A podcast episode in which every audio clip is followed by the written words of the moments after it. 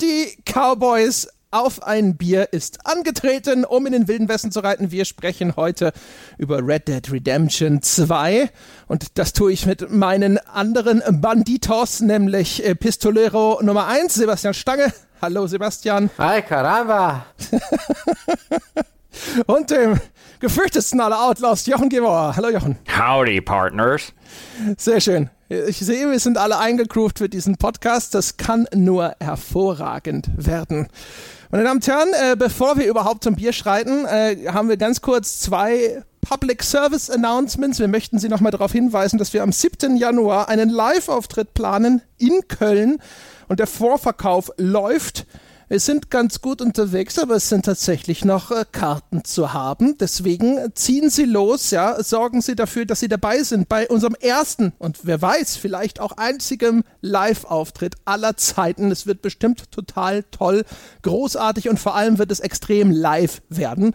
Einen Link den haben Sie in der Beschreibung zu diesem Podcast beziehungsweise auf unserer Webseite. Oder Und Sie gehen einfach auf www.podcastfestival.de, das ist nämlich das 1 Live Podcast Festival in Köln und dort kann man die Tickets kaufen, weil einer von uns ist ja vorbereitet mit Links hier auch am Start. Mm dachte, das ist, haben die Leute eh hinterher gleich wieder vergessen, ne? So dieses Cross-Mediale, das klappt ja immer besser, wenn das direkt. Aber ist ja egal. Jochen Gebauer, wo du schon gerade am Reden bist, du wolltest ja noch mehr reden und zwar über Public Service Announcement 2.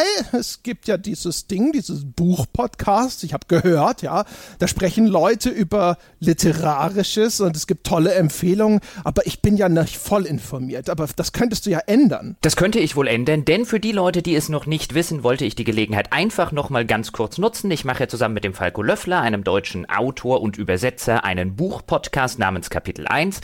Den findet man unter der Webseite buchpodcast.de. Er ist kostenlos. Es handelt sich einstweilen um ein völliges und um ein reines Hobbyprojekt, wo wir über Bücher sprechen. Letzten Dienstag ist die aktuelle Episode erschienen. Jetzt am Dienstag erscheint tatsächlich außer der Reihe nochmal eine Bonus-Episode, unsere erste Bonus-Episode, die wir aufgenommen haben, um uns ein bisschen dafür zu bedanken, dass der Buchpodcast so gut angenommen wurde dass so viele Leute uns auch schon eine gute Bewertung gegeben haben und gute Rezensionen bei iTunes. Sie kennen das ja auch von diesem Podcast, dass so etwas wichtig ist.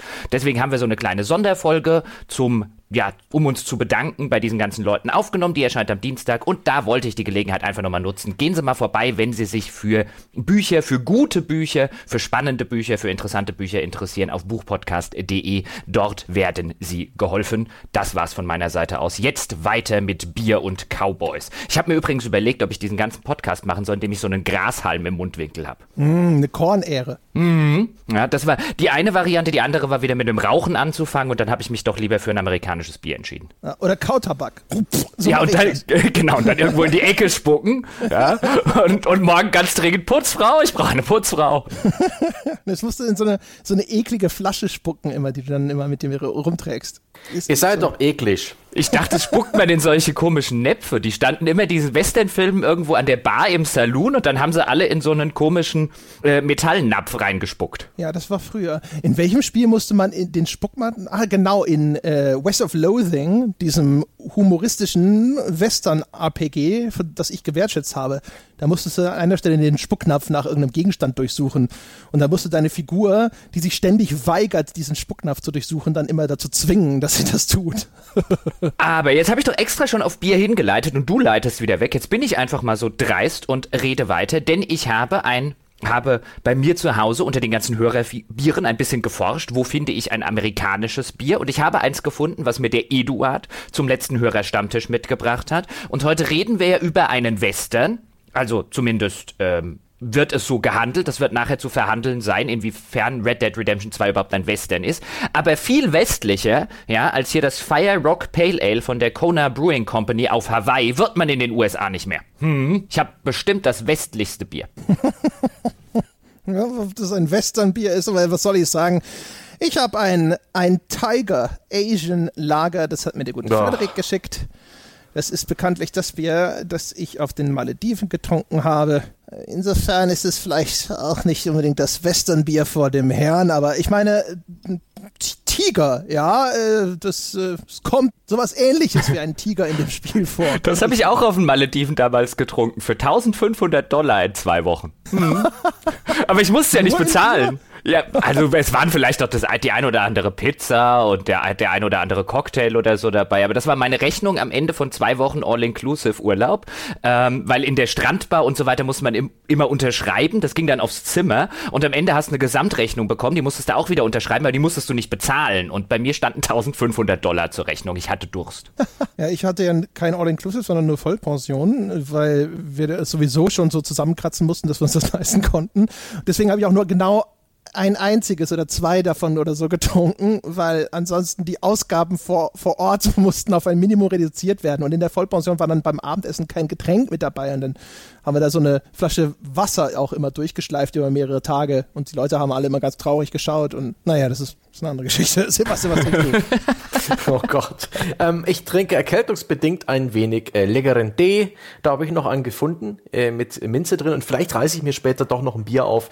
Ich habe gerade ein paar Ott daheim. Das ist Edelpilz, ist aktuell mein absolutes Lieblingsbier. Ich habe also weder West noch Ost, sondern einfach nur Heimatbier am Start. Oh, hm. Tee. ich hoffe, meine Stimme macht, äh, Tee. Hält, hält, es durch. Du ja, ich, Tee. ich bin so, alle sind ja derzeit durchseucht, ja. Die, die Seuche geht um. Das, das Wetter hat sich verändert von einem warmen, sonnigen Herbst zu einem kalten, grauen, nassen und sofort äh, in meinem Freundes- und Bekanntenkreis sind sie alle krank geworden und da mache ich natürlich mit Peer Pressure. Boah, du machst aber auch wirklich bei jedem Unsinn mit. Ich warte ja, echt mal drauf, bis dein Freundeskreis alle von der Klippe springen, ja, bis in so eine Suizidsekte eintreten. ja, und dann liegt der Stange auch gifttrunken, liegt er dann irgendwo in Südamerika auf irgendeiner Lichtung rum. Es, es, es, es. Das hat mich jedenfalls auch so von, den, von meinem Bewegungsdrang auch angenehm gebremst, dass ich so ein bisschen fiebrig war die letzten Tage. Da hat es mich eigentlich gar nicht gestört, meine ganze Zeit in Red Dead Redemption 2 rein zu kippen. Oh mein Gott, was für ein, was für ein unverschämt großes Spiel. Ausladend, ja. Durchaus. Gibt es irgendwo in dem Spiel eigentlich eine Anzeige, wie viele Stunden man gespielt hat? Ich habe es gesucht und nicht gefunden. Habt ihr was gefunden? Nein, ich habe auch nichts. Ich habe auch extra geguckt. Also ich würde jetzt schätzen, ich habe es jetzt von Freitag auf Freitag, wir nehmen diese Folge am Freitag vor der Ausstrahlung auf.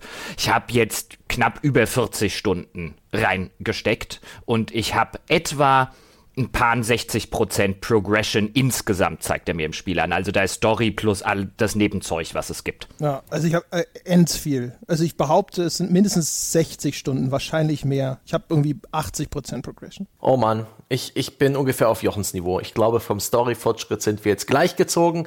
Hier, du, hierzu auch gleich die, die Full Disclosure. Jochen und ich haben das Spiel nicht beendet in der Zeit. Ja, ja. es gab allerdings einen guten Grund dafür, nämlich zumindest bei mir war es der Grund, dass mich viele andere Dinge mehr interessiert haben als die Geschichte und wie die Geschichte weitergeht. Ich finde die Geschichte tatsächlich das will nicht sagen, dass es eine schlechte Geschichte ist. In vielerlei Hinsicht ist es das nicht, aber ich finde es das Uninteressanteste am ganzen Spiel. Ich fand so viele andere Dinge und wie sie umgesetzt waren und wie sie anders umgesetzt sind, als das viele andere Open-World-Spiele machen, fand ich so viel interessanter, als der Geschichte zu folgen. Also habe ich mich eher darum gekümmert und André, ja, ist dann derjenige von uns, der auf die Geschichte angesetzt wurde und die komplett durchgespielt hat. Ich kenne allerdings mittlerweile auch das Ende und ich kenne den ganzen Epilog, weil das habe ich mir natürlich angeschaut und angelesen. Oh, ich, ich bitte Spoiler zu vermeiden, denn ich möchte das alles noch in aller Ruhe durchspielen. es wird einen Spoilerteil am Ende dieser Episode geben, Herr Stange. Dann klinke ich mich vor diesem Spoilerteil aus. harte Maßnahme. Aber yep. hey, fair enough, ja. Ähm, aber dazu kommt es ja erst noch. Also bis dahin gilt wie immer, äh, wir werden nicht auf jeden noch so luschigen Spoiler verzichten, aber wir werden auf alle härteren Spoiler verzichten, bis wir zu einem Spoilerteil kommen, meine Damen und Herren. Das heißt, aber wenn Sie völlig jungfräulich in dieses Spiel reingehen wollen, weiß ich ehrlich gesagt auch nicht, wieso Sie vorher einen Podcast zu Red Dead Redemption 2 hören wollen und alle anderen werden dann vor dem Spoilerteil nochmal ausführlichst gewarnt. Weiß nicht, wenn ihr, äh, ich will einfach mal, ich, vielleicht fangen wir mal damit an, weil mich das äh, echt interessiert. Also für mich war von vornherein eine interessante Frage dieses, ist es denn jetzt den ganzen Hype wert gewesen? Wir hatten vorher Berichte gesehen, ich weiß nicht, ob das aktuell noch zutrifft, dass es einen Metascore im Durchschnitt von 97 Prozent hat. Man hatte Artikel gesehen, die darüber gesprochen haben, was für ein kulturelles Großereignis äh, der Release eines neuen Rockstar Open World Spiels ist und so weiter. Also da, das ist wieder so ein Titel, wo die Messlatte, die durch die, diese Bugwelle des Spiels äh, ausgelöst wird oder gesetzt wird, sehr, sehr, sehr hoch liegt. Was ist euer Eindruck? Habt ihr gemessen daran das Gefühl, dass es all diese Aufmerksamkeit und diese Lorbeeren verdient hat? Meiner Meinung nach verdient es durchaus Aufmerksamkeit. Das ist ein, ein Crowning Achievement gewissermaßen. Ich habe das jetzt, weil ich auch im Magazin was zu äh, Red, Dead Red Dead Redemption geschrieben habe, ein, ein, ein tolles Beispiel von äh, von dem, ja, verdammt, jetzt habe ich meinen Text nicht mehr da. ich habe auf jeden Fall, ich habe das beschrieben als etwas äh, so ähnlich wie die Pyramiden von Gizeh. Das ist ein Abbild von unfassbarer äh, Ingenieurskunst, von unglaublichen Ambitionen von Menschen, etwas zu schaffen, das größer ist, als eigentlich möglich ist. Diesbezüglich ist es bemerkenswert, TM. Diesbezüglich ist es wert, etwas darüber zu erfahren. Den Hype, die extrem hohe Bewertung für dieses Spiel kann ich allerdings nicht in der Form teilen. Das ist kein perfektes Spiel in keiner Form. Und ich glaube, das hat auch niemand von euch so erlebt. Ja, ich sehe es ein bisschen ähnlich wie Sebastian. Also ich glaube, den Hype hat es schon verdient, aber aus völlig anderen Gründen als der Hype, der tatsächlich stattfindet. Ich finde das eines der, um das TM-Wort wieder zu benutzen von Sebastian, ich finde das eines der bemerkenswertesten Spiele, die ich in den letzten Jahren gespielt habe. Ich finde es in vielerlei Hinsicht eines der beeindruckendsten Spiele, die ich in den letzten Jahren gespielt habe. Ich glaube, das ist ein Spiel, wir reden ja ja immer so ganz gerne darüber, wann kommt der Citizen Kane der Spiele. Jetzt will ich nicht sagen, Red Dead Redemption 2 ist der Citizen Kane der Spiele, um Gottes Willen. Das muss eh irgendwann, wenn es diesen Citizen Kane der Spiele gibt, muss das eh irgendwann mal in 50 Jahren oder so jemand klären sind Zeitgenossen in der Regel nicht in der Lage, sowas zu identifizieren. Aber ich glaube, es ist ein Spiel, das in vielerlei Hinsicht weitere Spiele, ne, kommende Spiele, das komplette Genre der Open World nachhaltig beeinflussen wird. Ich glaube, das ist ein Spiel, da guckt man in 20 Jahren drauf und sagt viel mehr noch als der Vorgänger und in viel mehr Details, in so Gameplay-Details, in Dingen, wie Dinge dargestellt werden, wie Dinge umgesetzt werden, ist das ein Spiel, das wirklich neue Wege gegangen ist. Ich finde es allerdings auch, genauso wie Sebastian, kein perfektes Spiel. Als Spiel, als, als, als etwas, das Spaß machen soll, hat es für mich viel zu viele eklatante und sehr offensichtliche Mängel, um diese riesig hohe Bewertung auch nur ansatzweise nachzuvollziehen. Ich hatte sehr, sehr viel Spaß mit dem Spiel. Ich werde das jetzt durchaus auch noch weiterspielen, nachdem ich diesen Podcast aufgenommen habe. Aber es ist kein 90er Spiel als Spaßmachobjekt. Es ist allerdings ein sehr beeindruckendes Spiel, wenn man so ein Level drüber geht und das Ganze analytisch betrachtet. Mhm. Für mich war das eine, eine erstaunliche Geschichte, weil es also ange, angesichts des hervorragenden Leumunds des Spiels, der ihm vorausging, war es durchsetzt von erstaunlichen Höhen und Tiefen. Also ich hatte nicht erwartet, dass ich so viele Dinge in dem Spiel vorfinde, wo ich gedacht habe, manchmal vielleicht äh, zu Unrecht, aber mal, wo, zumindest beim Erstkontakt gedacht habe, das ist doch ein ganz eklatanter Mangel. Und äh, ich habe jetzt, wie das immer so ist, ich habe mich vorher geweigert, an irgendwelche Reviews großartig zu lesen, weil ich immer, also meiner Meinung nach sickert dann irgendwie immer so ein bisschen Fremdmeinung rein. Die lese ich immer erst, wenn ich selber wirklich fertig damit bin. Und äh, das Spiel ist sehr lang und der Epilog ist nochmal sehr ausführlich. Dementsprechend bin ich jetzt auch heute erst relativ kurz vor der Aufnahme komplett fertig geworden damit und habe noch nicht gelesen, was da so geschrieben wurde. Ich würde annehmen, dass das auch verhandelt wurde, all diese Negativpunkte oder diese Fragezeichen zumindest, aber irgendwie spiegelt sich das in diesen Wertungen für mich dann nicht wieder. Gut, wir werden jetzt im Laufe der heutigen Episode werden wir zu einigen von diesen aus unserer Sicht ziemlich eklatanten Schwächen und Mängel, genauso wie zu den eklatanten Stärken des ganzen Spiels kommen. Ich habe jetzt auch zu Release überhaupt nichts gelesen. Ich habe übrigens auch vor Release nichts gelesen. Ich wusste so gut wie nichts, aber auch gar nichts über dieses Spiel. Ich bin da sehr jungfräulich an die Sache rangegangen, bin im Nachhinein auch wieder sehr dankbar, weil sich da eben keine falschen Erwartungen, zu hohe Erwartungen, zu niedrige und so weiter bilden äh, können tatsächlich. Ich habe jetzt auch nur das ein oder andere Review überflogen. Ich, mein Eindruck ist aber schon, mein Eindruck ist so ein bisschen, das klingt jetzt elendig überheblich, aber es ist halt mein Eindruck und ich bin dann halt einfach ehrlich.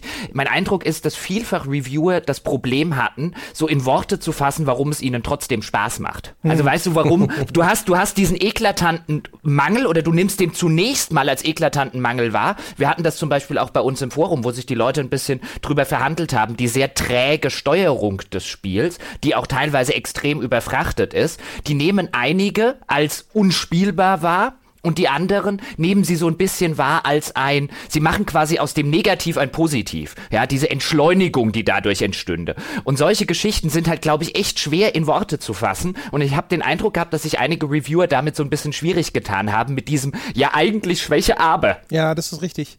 Äh, deswegen, also ich habe auch selber so ein leicht ambivalentes Verhältnis dazu, weil ich es unterm Strich tatsächlich wirklich sehr, sehr gut fand. Aber viele Sachen fand ich störend und es hat sich auch bis zum Schluss nicht so entwickelt, dass ich gedacht habe, so, oh, jetzt äh, fällt es gar nicht mehr ins Gewicht, sondern eher, oh, ich habe über eine Spielzeit von etlichen Tagen für mich persönlich soweit entweder Workarounds gefunden oder ich habe mich soweit damit arrangiert, dass es mir nicht mehr ständig ins Gesicht springt.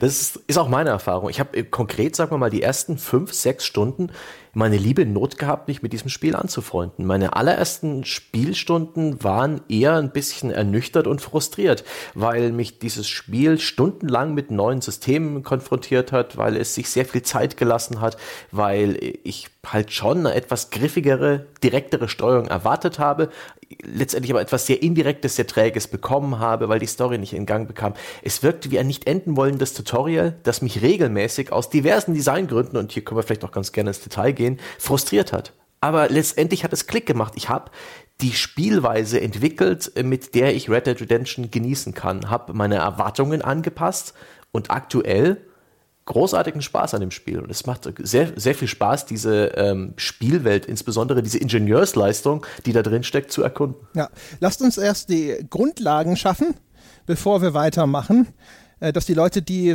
aus irgendeinem Grund noch nicht so genau wissen, worum es da geht, äh, informiert sind. Red Dead Redemption 2 ist ein Open-World-Spiel von Rockstar. Das sind die Macher von den Grand Theft Auto-Titeln.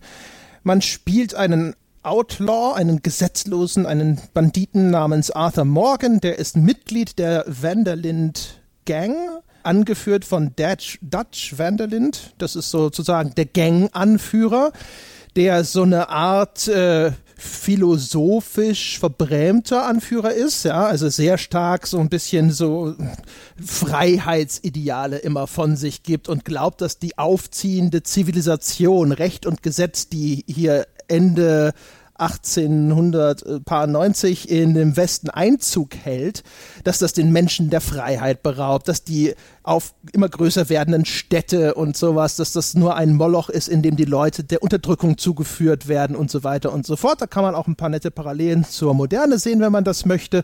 Und in Form von Arthur spielt man also zumindest dann so das Leben eines Gesetzlosen im Wilden Westen nach, ja, als Spätwestern sozusagen. Die Outlaws, die Zeit der Gesetzlosen neigt sich dem Ende zu und diese Gang kämpft auch, das wird immer mehr deutlich, hier gegen Windmühlen, ja. Die sind so ein bisschen der Printverlag beim Aufziehen des Internets, der glaubt, er könnte am gedruckten Wort festhalten. Und man, man erkennt sozusagen, das ist ein völlig aussichtsloses Unterfangen. Und darum geht es so ein bisschen in dem Spiel. Mhm. Ich habe mal Not gehabt, diesen Charakter zu mögen, Arthur Morgan. Ich war, ich hatte den Eindruck am Anfang, seine Stimme wirkt ein bisschen gespielt, zu sehr Cowboy. That's good, boy. Oh, I don't know. Es, ja, das hat ein paar Stunden gedauert, aber letztendlich ist er mir dann doch ganz sympathisch geworden, vor allem weil er diese Story eigentlich ganz gut an deiner Stelle miterlebt. Er bekommt seine Zweifel, er erlebt praktisch mit, wie seine Gang gegen diese Windmühlen kämpft. Das fand ich äh, ganz schön. Ich habe mich äh, langfristig dann doch sehr gut mit ihm angefreundet, mit ihm identifiziert, insbesondere weil ich Haarwachstumstonik äh, entdeckt habe und festgestellt habe, dass man über das festgelegte Maß vom Spiel seinen Bart und seine Haare wachsen lassen kann. Also ein Traum, der mir in der Realität verwehrt bleibt. Also über die Person und über den Protagonisten und die Figur Arthur Morgan wird, glaube ich, im, im späteren Verlauf, wenn wir eher so auf Story und Figuren eingehen, noch zu verhandeln sein, weil ich aus, aus mancherlei Gründen und äh, ähm, würde ich sagen, es ist ist eine sehr, sehr starke Figur, die das Writing, insbesondere wenn wir über Nebenmissionen zum Beispiel reden, von denen es zahlreiche gibt, wo das, das Writing sozusagen unterminiert in den, in den Nebenmissionen, was die Figur eigentlich in der Hauptmission sein sollte. Also hm. ich hatte am Schluss einen Arthur Morgan, der selbst als selbst Psychopath würde das nicht beschreiben, was diese Figur gemacht hat. Also es ist einfach teilweise so widersinnig, dass, dass mir gar kein Wort dafür einfällt, was diese Figur am Ende bei mir halt einfach war, so wie ich äh, gespielt habe und sowas bei mir rauskommt aber da wird später zu verhandeln sein. Ich will erstmal noch was zu was sagen, weil ich es eingangs schon gesagt habe, zu dem, was André gesagt hat, denn wir haben nicht Wilder Westen. Das ist kein Western im klassischen Sinne. Also das war das Erste, was mich als jemand, der nichts mit äh, äh, nichts mit der Vorberichterstattung zu tun hatte und keine Vorberichte gelesen hat. Das erste, was mich überrascht hat, ist, das spielt nicht im Wilden Westen. Also wir reden hier nicht über den klassischen Western, nämlich so die Eroberung des mittleren Westens bis rein nach Kalifornien hinein im 19. Jahrhundert, was klassischermaßen das Motiv des Western ist, auch so nach den ganzen äh, äh, filmwissenschaftlichen Definitionen, sondern wir spielen hier eher im Osten der Vereinigten Staaten oder von fiktiven Vereinigten Staaten, weil es sind nicht die realen Vereinigten Staaten in denen wir uns hier bewegen. Also es gibt fiktive Präsidenten, über die dann in Zeitungen die Rede ist. Es gibt fiktive Bundesstaaten. Was auch ganz interessant ist, dass man sich hier so einer fiktionalen USA bedient. Aber wir spielen eher im Osten der Vereinigten Staaten. Wir spielen eher ähm, im Bereich von Louisiana zum Beispiel, also die große Stadt des Spiels St. Dennis ist offensichtlich New Orleans nachempfunden. Und wir spielen so in Teilen, die man so mit West Virginia zum Beispiel assoziieren könnte. Wir befinden uns also nicht, wie zum Beispiel auch im ersten Red Dead Redemption, irgendwo in etwa etwas so in Prärielandschaften, die so an Texas, an Montana, Kentucky und so weiter erinnern, sondern weiter im Osten. Die Landschaften sind erheblich grüner, ähm, als sie jetzt im ersten Teil waren. Also nicht so diese Prärie-Romantik-Idylle, die man so aus Western normalerweise kennt, sondern eine etwas andere landschaftliche Darstellung. Das meine ich gar nicht als Kritik, sondern einfach nur zur Einordnung, wo wir uns settingtechnisch befinden. Ja, wobei es auch ein ziemliches Mischmasch ist, weil solche Landschaften gibt es dann gegen Ende. Ja, gegen Ende, wenn es dann, aber aus Spoilergründen sage ich es jetzt nicht weiter, aber gegen Ende, wenn es dann weiter weiter sozusagen nach Westen auch anscheinend hinausgeht. Ja, auf der Karte eigentlich eher nach Süden, ne? Aber ja, also wie gesagt, ja. das ist eher alles so ein bisschen zusammengewürfelt aber äh, da sind viele unterschiedliche Einflüsse drin. Und deine Beschreibung trifft auf jeden Fall für das zu, womit man äh, jetzt am meisten und als erstes in dem Spiel dann konfrontiert wird. Genau. Und ähm, was man vielleicht noch sagen sollte, so zu dieser ganzen Dynamik der Geschichte, also Dutch äh, äh, Vanderlind, also auf Deutsch Van der Linde. Also wer sich jetzt gefragt hat, ich neige auch bei sowas dazu, sowas nicht zu kapieren und vollkommen auf dem Schlauch zu stehen, der wird wahrscheinlich Dutch heißen, nicht weil er tatsächlich Dutch heißt, sondern Dutch, das englische Wort für, für Holländisch oder Holländer oder Niederländer, wird er heißen, weil er mit Nachnamen Van der Linde heißt. Das wird sozusagen sein Spitzname sein. Und der wird so ein bisschen vorgestellt, dieser Gang-Anführer. Man kennt ihn vielleicht auch aus Red Dead Redemption, äh, dem ersten Teil, weil das ist sozusagen, was wir hier spielen, ist das Prequel zum ersten Red Dead Redemption, also die Fortsetzung, die ein Prequel ist. Und der wird so ein bisschen vorgestellt als der Ziehvater, der Mentor von Arthur Morgan. Und die Geschichte, ohne jetzt zu viel vorwegzunehmen, die Red Dead Redemption 2 erzählt, ist eigentlich eine relativ persönliche Geschichte Geschichte, nämlich die Beziehung zwischen dem Hauptcharakter, also Arthur Morgan, und dieser Bande, in der er Mitglied ist und insbesondere zu seinem Ziehvater oder Mentor äh, Dutch, die im weiteren Spielverlauf immer mehr aneinander geraten. Es entwickeln sich immer mehr Spannungen und das führt so ein bisschen auf so ein Finale hin, wo man sich dann überlegt, kommt es zum Bruch zwischen den beiden, vertragen die sich nochmal? Also im Kern des Ganzen steckt eigentlich eine relativ persönliche, intime und menschliche Geschichte und nicht irgendwie so eine überbordende, ähm, so ein überbordender Plot um irgendetwas anderes. Das gibt es natürlich auch, aber das dient eigentlich nur zum Mittel, als, als, als Mittel zum Zweck. Im Mittelpunkt steht tatsächlich diese Gang und insbesondere die Beziehung der Gangmitglieder untereinander. Genau. Und äh, spielerisch ist es äh, zumindest nahe dran an einem typischen Rockstar Open World Spiel, wobei natürlich jetzt durch dieses Wild West Thema sich schon erhebliche Unterschiede zu einem GTA ent äh, entwickeln. Aber ne, man, es gibt statt Autos gibt es halt Pferde und es gibt Kutschen, mit denen man hier von A nach B kommen kann. Dann gibt es viele Shootouts. Es gibt aber auch sag ich mal, zahlreiche Nebenaktivitäten in dieser Spielwelt. Sehr viele davon auch sozialer Natur. Also sei es, dass man mit Leuten Karten spielen kann, dass man mit Leuten aber auch einfach sehr vielfältig sprechen kann und so weiter und so fort.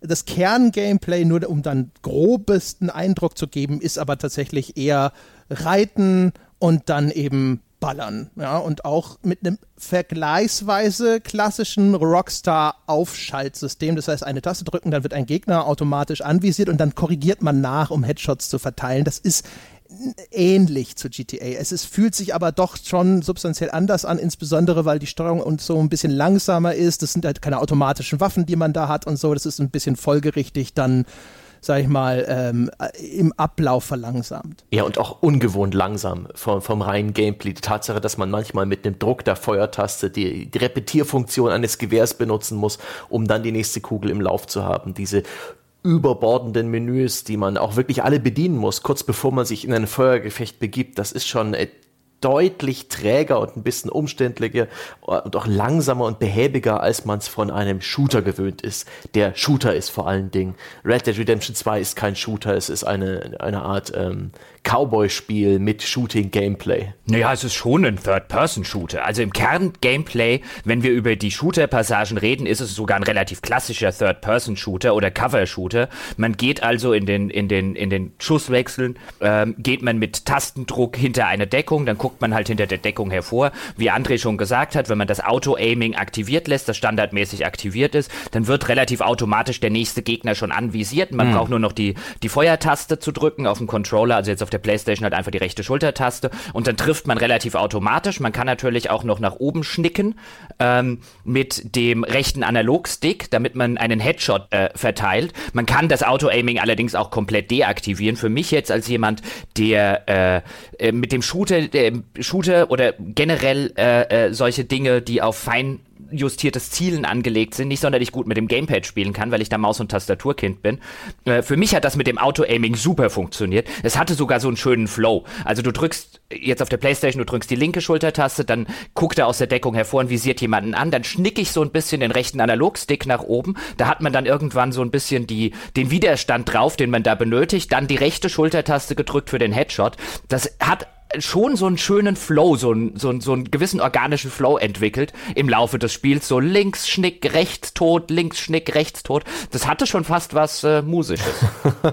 Nein, lass mich das umformulieren. Dann werfe ich dem Spiel, wenn es denn ein Shooter sein will, sein will, zumindest seine Steuerung vor. Für mich als jemand, der ganz gerne mal Shooter spielt und sicherlich für viele Leute, die hier griffige, schnelle Action erwarten, schon eine Enttäuschung. Da musste ich mich deutlich umgewöhnen, hatte aber auch wie du dann irgendwann meinen Rhythmus raus. Man merkt dem Spiel auch an, dass es dann genau dann wirklich gut funktioniert, wenn man so ein bisschen innehält, den Rhythmus des Aufschaltens, Nachkorrigierens, Durchladens langsam gelernt hat und nicht mehr versucht, zu viel gleichzeitig zu machen. Denn dann scheitert die, die Steuerung von Red Dead Redemption grausam. Ja, ich weiß noch nicht mal, ob sie scheitert. Weil das ist vielleicht der erste große Punkt, den wir verhandeln sollten. Wenn man Red Dead Redemption 2 spielt, und zwar egal, was man in diesem Spiel macht, ob man reitet, ob man auf das Pferd draufgehen will, ob man irgendwelche Schusskämpfe äh, machen will, ob man getötete Gegner looten will, ob man in irgendein Haus geht und dort nach Beute sucht. Egal, was man in dem Spiel tut, es dauert erheblich länger und ist erheblich umständlicher als in jedem vergleichbaren Open-World-Spiel. Und das ist, würde ich jetzt behaupten, pure Absicht. Ich habe selten ein Spiel erlebt, das so sehr versucht wie Red Dead Redemption 2, und das ist einer der großen bemerkenswerten Punkte, den ich eingangs erwähnt habe, das so sehr versucht, der beste Begriff, der mir dafür einfällt, ist Gewicht. Das Spiel versucht so konsequent ein Gefühl von Gewicht zu vermitteln. Wenn du auf dem Pferd sitzt, hat dieses Pferd Gewicht und du, der drauf sitzt, noch dazu. Das dauert ein bisschen, bis du das gedreht bekommst. Ähm, es erfordert eine gewisse Anstrengung, auf und abzusteigen. Das alles versucht das Spiel überall zu simulieren. Wenn du eine Schublade aufmachst, um zu gucken, ob dort irgendwelche Beute in, einer, ähm, äh, in einem Haus drin liegt, dann macht Arthur sie auf. Das dauert ein bisschen, bis er die aufgemacht hat, bis er sie nach vorne gebeugt hat, bis du äh, tatsächlich den Button wieder anklicken kannst, um, wenn da drin irgendetwas ist, den tatsächlich aufzunehmen. Das Spiel versucht sozusagen so eine Art physisches Gewicht an jeder Stelle darzustellen. Wenn du ein Tier zum Beispiel beim Jagen, wenn du das häutest, dann dauert das eine Weile und du musst dir angucken, wie Arthur dieses Tier dann tatsächlich häutet, ihm die Haut abzieht, die Haut zusammenrollt, dann musst du mit der Haut zu deinem Pferd gehen, dann musst du sie hinten auf das Pferd drauflegen. Das dauert einige Sekunden. Das kann einem übrigens auf Dauer auch auf den Wecker gehen. Ich meine, das ist der Nachteil dieses Systems.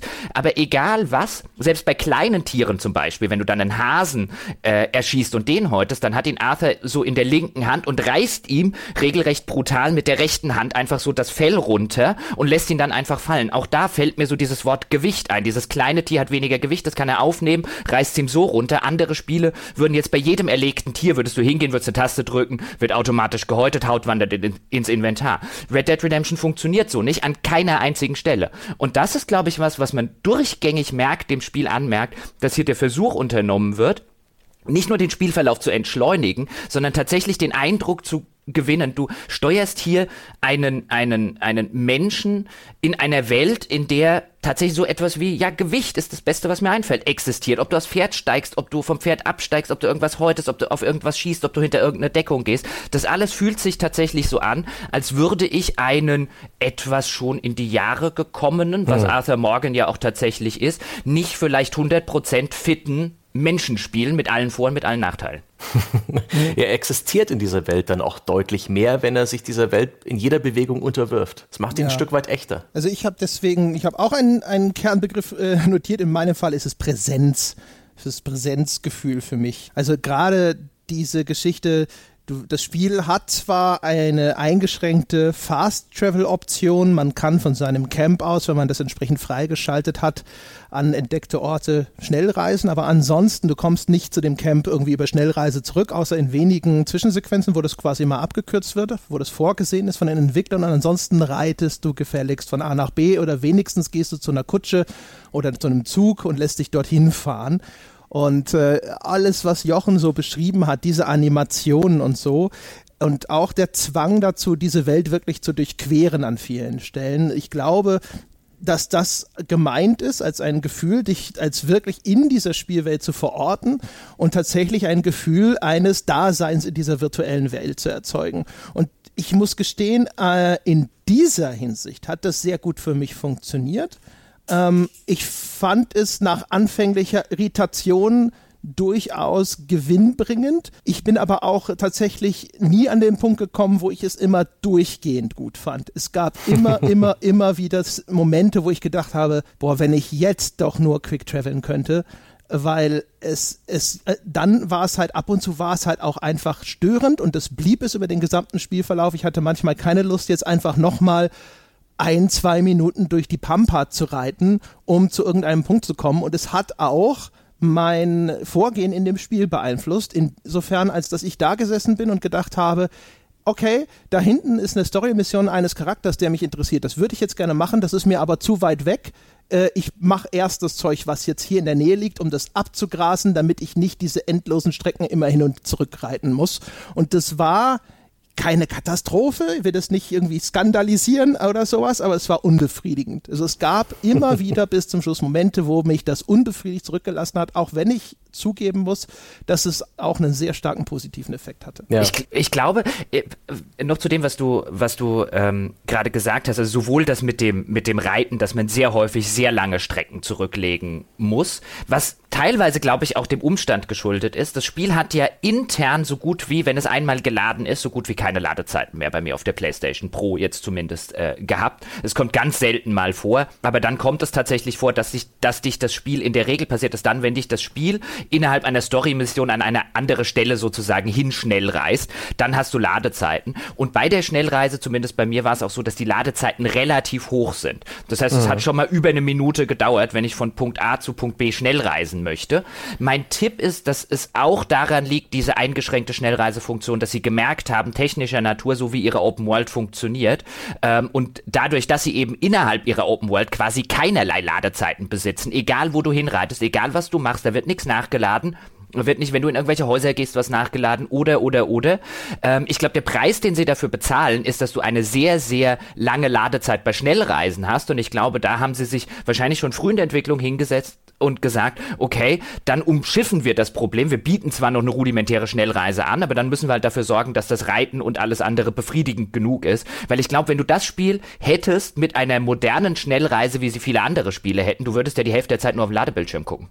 das stimmt, aber so schauen wir sehr oft auf die Cinematic-Kamera. Denn die, die Pferdesteuerung, die du gerade angesprochen hast, die ist wirklich gut gelungen, aber wenn man letztendlich von A nach B reitet, das kann wirklich viele Minuten dauern, dann gibt's praktisch so eine Art Hilfe wenn man das Pferd auf den Weg lenkt, ihm die Spuren gibt und dann durch Gedrückthalten einer Taste in die cinematische Kamera wechselt, die das Geschehen aus netten Blickwinkeln einfängt, dann geht sozusagen der Autopilot des Pferdes an und Arthur Morgan reitet bis zum nächsten ähm, Punkt, den man auf der Minimap gesetzt hat oder bis zum nächsten Questziel.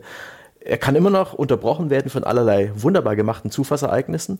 Ähm, und deswegen interessiert mich, was habt ihr diese Funktion auch genutzt und was habt ihr währenddessen gemacht? Ich habe mir dann angewöhnt, zum PC zu gehen, hier ein bisschen E-Mails zu lesen, habe aber den Spieleton laut laufen lassen und den Controller bei mir, dass wenn ich höre, dass irgendwann Überfall stattfindet oder eine ähnliche Unart, dass ich schnell das Spiel pausieren zum Fernseher rennen und die Situation lösen kann. Ich habe das nie benutzt. Ähm, äh, lass mich kurz zuerst antworten, André, weil ich nämlich noch einen Punkt äh, zu dem sagen möchte, was du gesagt hast. Ich habe das nie benutzt, weil das Spiel für mich so nicht funktioniert. Ich, also ich habe das am Anfang benutzt, dann habe ich sehr schnell rausgefunden, dass mich das Spiel langweilt, wenn ich das so spiele. Weil dann bin ich immer nur von A, äh, quasi von Punkt A nach B, habe dort Mission gemacht, wieder zu Punkt C, habe dort Mission weitergemacht, neue Missionen gemacht. Und dann habe ich sehr schnell festgestellt, das Spiel langweilt mich, weil in der Sache, Missionsstrukturen und so weiter, ist es nicht besonders gut. Was es besonders gut für mich macht und besonders geil um den, um den Ausdruck, weil das macht es wirklich super, ist die die Welt ist der absolute Star, finde ich, in diesem Spiel. Und ähm, die Welt zu erkunden, dort mal zu gucken, ob es noch irgendein neues Tier zu jagen geht, da drüben mal zu gucken, oder sehe ich irgendwelche Rauchschwaden aufsteigen, was ist denn da? Ähm, die Welt ist auch zumindest auf der PlayStation Pro in 4K, sieht fantastisch aus, ähm, ist auch wunderbar wie aus einem Guss, also auch die Übergänge der einzelnen Landschaften, wenn man aus dem schneebedeckten Gebirge irgendwo ins Tal reitet, das ist aus einem Guss. Man merkt überhaupt nicht, wo der Übergang beginnt, sondern plötzlich steht man in einer völlig anderen Landschaft und es wirkt absolut natürlich, weil das ist super gemacht. Es gibt relativ viel in dieser Welt zu entdecken. Deswegen immer, wenn ich das so gespielt habe, wie du gesagt hast, hat mir das Spiel überhaupt keinen Spaß mehr gemacht, ähm, weswegen ich das dann irgendwann überhaupt nicht mehr benutzt habe. Und ich würde auch sagen, dieses Einlassen auf die Spielwelt und auf diese Trägheit, die wir auch gerade angesprochen angesprochen haben. Das Einlassen drauf, dass alles, was du machst, eine ganze Weile dauern wird. Wenn du alleine zum Beispiel nur sagst, aus, aus Crafting-Gründen, ich will jetzt irgendwie äh, Rehe jagen und ich brauche einen perfekten Rehpelz. Das geht wie in anderen Spielen, wenn ich jetzt an Assassin's Creed Odyssey oder so denke, da rennst du irgendwo da hinten zu einem Krokodil, hat, drückst dreimal auf eine Taste, Krokodil tot, drückst nochmal eine Taste, Krokodil gehäutet, fertig ist der Lack. Das dauert bei Red Dead Redemption, kannst du da eine Stunde mit beschäftigt sein, bis du diesen Pelz besitzt. Mhm. Und darauf musst du dich einlassen können, weil wenn du das nicht kannst, und da hatte ich am Anfang auch Schwierigkeiten, wo ich gedacht, boah, warum dauert denn hier alles so ewig und drei Tage? Wenn man sich darauf einlassen kann, ist es cool. Ich würde André zustimmen, an zu vielen Stellen ist es noch nicht konsequent zu Ende designt, aber es ist auch eins der ersten Spiele, die ich gespielt habe, die so konsequent versuchen, sowas umzusetzen. Ähm, wir werden noch drüber zu reden haben, an welchen Stellen das dann, das dann wirklich nicht gut funktioniert. Ich würde zum Beispiel sagen, dem großen Hub in St. Dennis, äh, die Pferdesteuerung sorgt lediglich dafür, dass du ständig jemanden über den Haufen reitest, aus Versehen, dann hast du die, hast du die Bullen an der Backe und das nervt einfach nur tierisch, weil, weil hier die, weil du, weil hier die, die Pferdesteuerung nicht wirklich harmoniert mit einer großen Stadt, in der sau viele Leute unterwegs sind. Ähm, aber an, an vielen Stellen, wenn du dich darauf einlassen kannst, wenn du halt weißt, okay, ich gehe jetzt jagen und das kann mal eine Stunde dauern oder eine halbe Stunde und wenn irgendwie was passiert und noch irgendwelche von den dynamischen Nebensachen sind, ähm, äh, dann kann es noch durchaus länger dauern. Wenn du dich darauf einlassen kannst und wirklich in dieser Welt leben möchtest und zu dieser Sorte Spieler gehörst, der auch bereit ist, quasi diesen Schritt weiterzugehen und zu sagen, okay, die nächsten zwei Wochen lebe ich in der Spielwelt hm. von Red Dead Redemption, ich glaube, dann ist es richtig cool, oder zumindest empfand ich es dann als richtig cool. Ja, also würde ich auch so sehen, ist halt zumindest für mich etwas, wo ich sage, das ist kein Zustand, den ich komplett immer aufrechterhalte. Also ich hatte auch irre viel Spaß, einfach nur diese Welt zu erkunden und zu gucken, was finde ich hier, was finde ich da. Und diese, diese geradezu offensive Langsamkeit, die finde ich unterm Strich, wie gesagt, auch relativ positiv. Aber es kommt nun mal immer wieder vor, dass das Spiel einfach äh, allein, äh, weißt du, die Geschichte, die es erzählt, da gibt es einfach Sachen oder Figuren, die interessieren mich gerade und dann möchte ich eigentlich das an der Stelle fortsetzen. Aber es setzt eben mir dann äh, voraus, dass ich dann eben äh, eine bestimmte Distanz überbrücke oder sowas. Und ich dann da sitze und denke so, boah, aber wenn ich das jetzt mache, dann bin ich ganz da hinten. Aber hier vorne sind noch ein paar Missionen und die sind gleich ums Eck. Also entweder renne ich erst dahin und dann hinterher am Ende den ganzen Weg wieder zurück. Und dann denke ich mir halt so, na komm, jetzt mache ich erstmal das Zeug, was noch hier in der Ecke ist.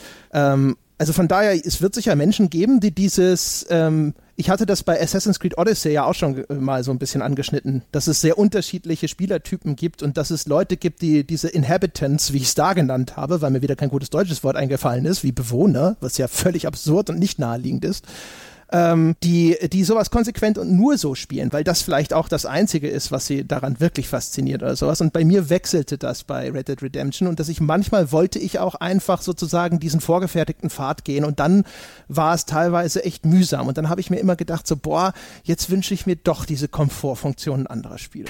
bei mir, bei mir war es immer so, ich fand das, äh, das konntest du immer schön beobachten. Ich habe vielleicht morgens um neun oder so, habe ich angefangen, Red Dead Redemption zu spielen, hatte richtig Lust drauf. Und dann bin ich irgendwo losgeritten, habe gedacht, na, jetzt nimmst du mal dein Fernglas in die Hand, weil wenn du jetzt zum Beispiel jagen möchtest, dann solltest du dir vorher angucken, auf welche Tiere du schießt, weil in der Regel brauchst du für das Crafting im Spiel immer einen perfekten Pelz. Und äh, diese Pelze, die gibt's in drei verschiedenen Stufen und die erste und die zweite Stufe sind eigentlich völlig sinnlos. Das heißt, du solltest dir, um nicht zu viel noch mehr Arbeit zu machen, vorher mit dem Fernglas immer mal angucken, äh, die Tiere angucken, haben die überhaupt einen perfekten Pelz, weil das kriegst du dann tatsächlich angezeigt, wenn du sie mit dem Fernglas zum Beispiel anguckst. Du kriegst also ja auch häufig nur einen Pelz auf dein Pferd. Äh, nee. Wenn du so ein Bison, kannst du zwei Bisonpelze draufladen? Also die zwei Bisonpelze hatte ich jetzt noch nicht, aber ich hatte selten den Fall, dass ich, also ich konnte sehr viele Pelze teilweise stapeln. Das kommt wahrscheinlich auf die Pelze an. Ja, die mittelgroßen. Und man kann, der, der Pro-Trick ist es noch, sein, Zwer sein Zweitpferd mitzunehmen auf eine Jagd. Und mhm. dann hat man zwei Pferde erst zum Transport. Ja. Also eine doppelte Chance, dass was schief geht beim Halbtransport. Ja. Aber was ich, was ich sagen wollte, und dann ähm, ähm, reitet man halt los und dann dieses Fernglas, das muss man auch immer umständlich über so zwei Kreismenüs überhaupt erstmal wieder aus dem Inventar rausholen, wenn man es einmal weggesteckt hat. Auch das ist übermäßig umständlich eigentlich. Aber dann ist der geduldige 9 Uhr Jochen ist dann halt losgeritten, hat da drüben mal geguckt, oh, dann reite ich da oben auf den Berg, guck mal mit dem Fernglas runter, was sehe ich da? Gibt's vielleicht irgendwo so einen dynamischen Event? Sehe ich vielleicht, könnte man gerade einen Hirsch gebrauchen? Sehe ich irgendwo jemanden? Sehe ich irgendwo einen Hirsch, meine ich? Und, ah, da unten ist irgendein Haus, da gehen wir mal hin, das scheint verlassen zu sein, vom Pferd abgestiegen mal reingeguckt, gibt's dort was zu looten. Das, der 9 Uhr Jochen ging so ungefähr bis 11 Uhr Jochen. Und ab dem 11 Uhr Jochen, der wurde dann langsam ungeduldiger. Boah, das dauert immer ewig und drei Tage, bis ich mal von dem Pferd abgestiegen und wieder aufgestiegen bin. Und bis ich dann dieses Haus gelootet habe, komm, ich reit mal einfach dran vorbei. Und ach, jetzt reizt du da oben nicht mehr auf den Berg und guckst mal runter, was irgendwie mit dem Fernglas zu sehen ist. Reizt du mal irgendwie zur Mission. Und so der 15 Uhr Jochen hat dann dargestellt, boah, wenn du nicht sofort von deinem scheiß Gaul absteigst, mach ich dieses Spiel aus und deinstallierst. Und was? Schon wieder mein Waffenloadout vergessen? Ja! Das kann also, doch nicht sein. Also, das ist übrigens eine der eklatanten Schwächen, von denen ich hoffe, dass sie in jedem Review dran stehen und mindestens fünf Punkte gekostet haben. Das Spiel merkt sich den Waffenloadout nicht. Du musst wirklich vor jeder verdammten Mission und teilweise auch Zwischenmissionen ständig an deinem Gaul, weil da sind deine Waffen gespeichert, an deinem Gaul dein Waffenlayout überprüfen und wieder anpassen. Du kannst einfach nicht sagen, ich will immer diese drei Waffen dabei haben. Das ist entsetzlich. Ja. Es, es gibt so viel springen und jetzt ja. schon wieder zur Steuerung übergehen, weil zur ich, Spielwelt finde ich ist ja schon noch einiges zu sagen. Ich, ich würde sagen, das ist ein Spiel, da bin ich traurig, dass wir es so schnell durchgespielt haben mit dieser, äh, mit dieser Idee im Nacken, das in einer Woche schnell durchzuspielen. Was ist denn hier schnell?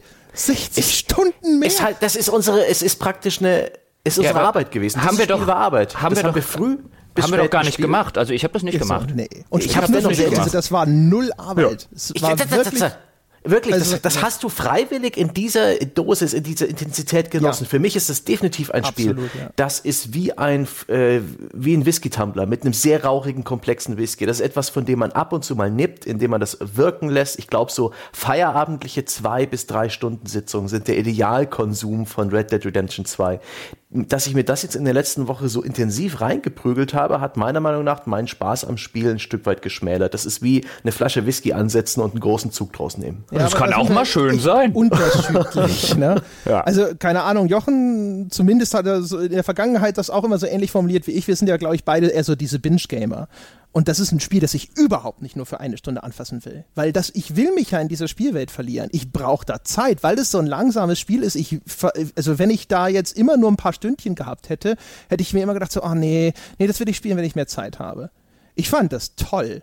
Also, also gerade so konnte das Spiel für mich richtig ja? wirken, weil ansonsten, wenn ich wenn ich, wenn ich da nach einer Stunde aufhöre und das Gefühl habe, ist ja toll, was hast du jetzt eigentlich gemacht? Du bist von da nach da geritten, hast die Mission gespielt und da war das alles schon wieder rum, die Zeit. Das hätte mich ja. eher so gestört, als dass ich, jetzt habe ich halt immer so, zwischendrin habe ich mir gedacht, so, so, Missionchen gemacht, ach guck mal da hinten, wie Jochen auch schon sagte, sind irgendwo Lagerfeuer und du siehst diese Rauchfahnen, was übrigens ein toller Weg ist, um mhm. ohne irgendwelche beschissenen Icons zu symbolisieren, da vorne ist irgendwas Interessantes. Ähm, so, es geht teilweise so ein bisschen in diese Zelda-Richtung, wo wir bei Zelda Breath of the Wild ja auch schon gelobt haben, dass es eben versucht, Dinge zu kommunizieren, ohne einfach überall ein Icon hinzuklatschen. Jetzt kommt Red Dead Redemption, weiß Gott nicht ohne Icons aus, aber da sind viele Sachen, wo du denkst, so, was ist das denn? Und schaust es dir an oder du reitest irgendwo hin und dann passiert ja eines, gibt ja ganz viele so Zufallsereignisse am Wegesrand, die passieren können, wo ich dann auch immer gedacht habe, so, ach, das sieht aus wie was, das ich noch nicht hatte. Das gucke ich mir jetzt nochmal an. Und da ist äh, so, das gibt diese Stranger-Missionen, das sind so etwas ausgefeiltere Nebenmissionen, die irgendwo aufploppen, wo ich mir auch denke, so, oh nee, da habe ich jetzt was drauf, das will ich mir anschauen. Und wenn ich wenn ich, wenn ich da limitiert gewesen wäre in meiner Zeit, dann hätte ich genau diesen Müßiggang nicht so genießen können. Ja, also ich stimme Sebastian insofern zu, für äh, das klassische Jochen-Binge-Gaming, deswegen habe ich es ja auch gerade so erzählt, so nach fünf, sechs Stunden nervt mich diese Trägheit halt total, beziehungsweise die Umständlichkeit, die teilweise herrscht. Und dann mache ich Dinge nicht, die ich eigentlich machen will, weil sie mir zu umständlich sind. Boah, jetzt wieder das Fernglas rausgraben, nee, komm, lass mal. Ähm, wo ich bei anderen Spielen vielleicht noch zwei, drei Stunden länger, ich kann durchaus zwölf Stunden an so einem Spiel spielen, ohne dass es mir, wenn mir das Spiel gefällt, ohne dass es mir lästig wird. Aber nur eine Stunde oder zwei am Feierabend wäre mir auch viel zu wenig gewesen, hätte ich genau wie André gesagt. Äh, äh, da habe ich ja quasi heute nichts vom Spiel gesehen. Das ist ja schade. Mein Gott, dann spiele ich das in vier Jahren ja noch, angesichts dessen, was da alles drin steckt. Und es hat sich auch nie wie Arbeit angefühlt. Ich meine, das ist ja auch das Schöne hier, wenn ich jetzt den Test für die GameStar geschrieben hätte zum Beispiel, dann hätte ich das in der Woche durchprügeln müssen, die wahrscheinlich zur Verfügung stand. Jetzt würde ich mal Pi mal Daumen annehmen. Und dann hätte ich das in der Woche, hätte ich die Story durchprügeln müssen. Dann hätte ich genau wie André ähm, wahrscheinlich noch das Bedürfnis verspürt, auch noch den ganzen Epilog zu spielen, der auch noch mal nach allem, was ich gelesen habe, sechs bis acht Stunden dauern kann. Ähm, und dann hätte ich die, die komplette Woche zum Durchprügeln der Story und hier mal eine Nebenmission und da irgendwas. Und ich empfand das, das hätte ich als Arbeit empfunden. Und dadurch, dass ich hier sagen kann, okay, André hat es durchgespielt, der kann auch was zum Ende und so weiter sagen. Und ich kann jetzt die Dinge in der Spielwelt machen, die ich machen will, die André nicht gemacht hat. Ich kann mehr von den Nebenmissionen machen, ich kann jagen gehen, ich kann dies machen, ich kann jenes machen. Da habe ich viel mehr Lust drauf, weil mir im Gegensatz zu André die Story gar nicht so wichtig war in dem Spiel. Mhm. Das finde ich das Schöne. Deswegen hat sich das für mich nie nach Arbeit angefühlt. Ich habe dann halt einfach irgendwann gesagt, ähm, an diesem, ich habe zwei Tage habe ich damit zugebracht, quasi keine Story-Missionen zu machen. Schön, das ist eine erstaunlich gute Summe. Da hast du dich auf einige der Möglichkeiten im Spiel eingelassen, die ich eher ignoriert habe. Also das Crafting und das Jagen und auch das freiwillige Raubüberfallen beliebiger ähm, Kutschen, Züge oder Häuser, das habe ich mir eigentlich geschenkt. Ich habe viel geangelt. Ja, Ach, das äh, Raubüberfallen war toll. Der ja? André hat, ich habe ich hab, ich hab nichts Raubüberfallen, weil ich, äh, weil es mir sinnlos erschien, weil das ist auch der nächste eklatante Mangel, um ihn hier an der Stelle mal ganz kurz zu sagen. Ähm, das Progressionssystem im Spiel über Items, Geld und so weiter ist äh, äh, absolut mies ausbalanciert. Ich hatte sehr, sehr früh sehr, sehr früh hatte ich mehr Geld, als ich jemals hätte in irgendeiner Form ausgeben können. Deswegen, es gab keinen Grund, irgendwas auszurauben. Ja, hm. ich habe das ehrlich gesagt als Plus-Minus aufgeschrieben, weil einer weiß, stimmt es? Also ich hatte das Gefühl nach, also sogar wahrscheinlich noch deutlich vor der 10-Stunden-Marke, ja. war Geld scheißegal. Ich hatte alles, was ich brauche. Es gab vielleicht noch eine Waffe, die ich gerne gehabt hätte, aber die sind anfangs sogar noch gelockt. Die müssen irgendwie noch freigeschaltet werden durch irgendwie Story-Progression oder irgendeinen anderen Humbug. Und die konnte ich dann also noch gar nicht kaufen. Und für alles, was ich wollte, Punkte oder so, das hatte ich schon, das brauchte ich gar kein Geld. Umgekehrt empfinde ich Progression sowieso häufig als so eine Krücke, so eine psychologische Manipulationskrücke. Und das Spiel, dass das an sich eigentlich überhaupt kein Progressionssystem hatte, finde ich ehrlich gesagt auch positiv. Und es ist ein auszeichnendes Merkmal, dass es so gut funktioniert hat, auch ohne dass irgendeine Form von ah, Progression da war. Es hat ja ah. so eine versteckte, so eine versteckte Progression. Es gibt sehr viele sinnlose Progressionen. Also man kann sich jetzt in Outfits, in Customization stürzen, in die Angelnebenbeschäftigung, in die Jagd nach legendären Tieren. Da gibt's hier und da ein kleines Upgrade, auch mal so, so, so was, was, was ähnliches wie Perks, was aber keinen großen Unterschied macht.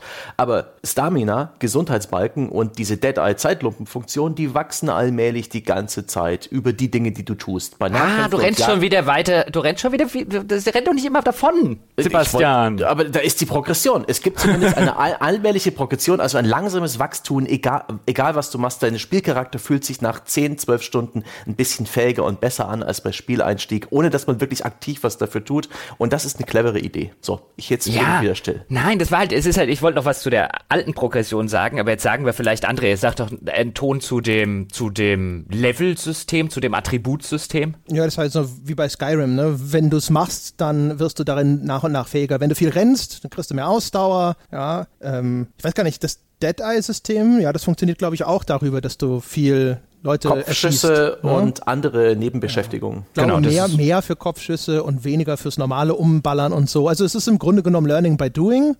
Erklär Und, doch auch kurz, was das Deadeye-System ist. Ach so, Entschuldigung, das Deadeye-System, richtig, ja. Das kennen die Menschen aus äh, Red Dead Redemption 1 nur. Ähm, das ist äh, ein Zeitlupenmodus. Man kann eine Zeitlupenfunktion auslösen ne, und dann kannst du Gegner markieren und wenn du dann auf die Schusstaste drückst, ich glaube, du kannst halt so viele Markierungen verteilen, wie du noch Kugeln im Lauf hast und dann schießt Arthur halt relativ schnell, in schneller Folge diese Schüsse aus dem Lauf und halt genau dahin, wo du markiert hast. Und das heißt, du kannst dann halt drei Leute genau auf zwischen die Augen markieren und dann ballert er die alle direkt über den Haufen. Genau, das ist der Teil des Progressionssystems, der relativ automatisch funktioniert. Gegen den habe ich auch nichts, ob, ob es den jetzt gebraucht hätte oder nicht. Der hat mich zumindest nicht aktiv in irgendeiner Form gestört oder den finden jetzt auch nicht in irgendeiner Form brillant. Das ist ein System, was einfach funktioniert und gut ist. Aber ich wollte zu dem, was André gesagt hat, nämlich ähm, einerseits finde ich es gut, dass es, dass das Spiel so wenig Progressionssysteme tatsächlich besitzt. Was ich mir total als Positivpunkt aufgeschrieben habe oder so generell unter den Oberbegriff gestellt habe, das ist ein Spiel, bei dem der Weg viel mehr das Ziel ist als das Ziel.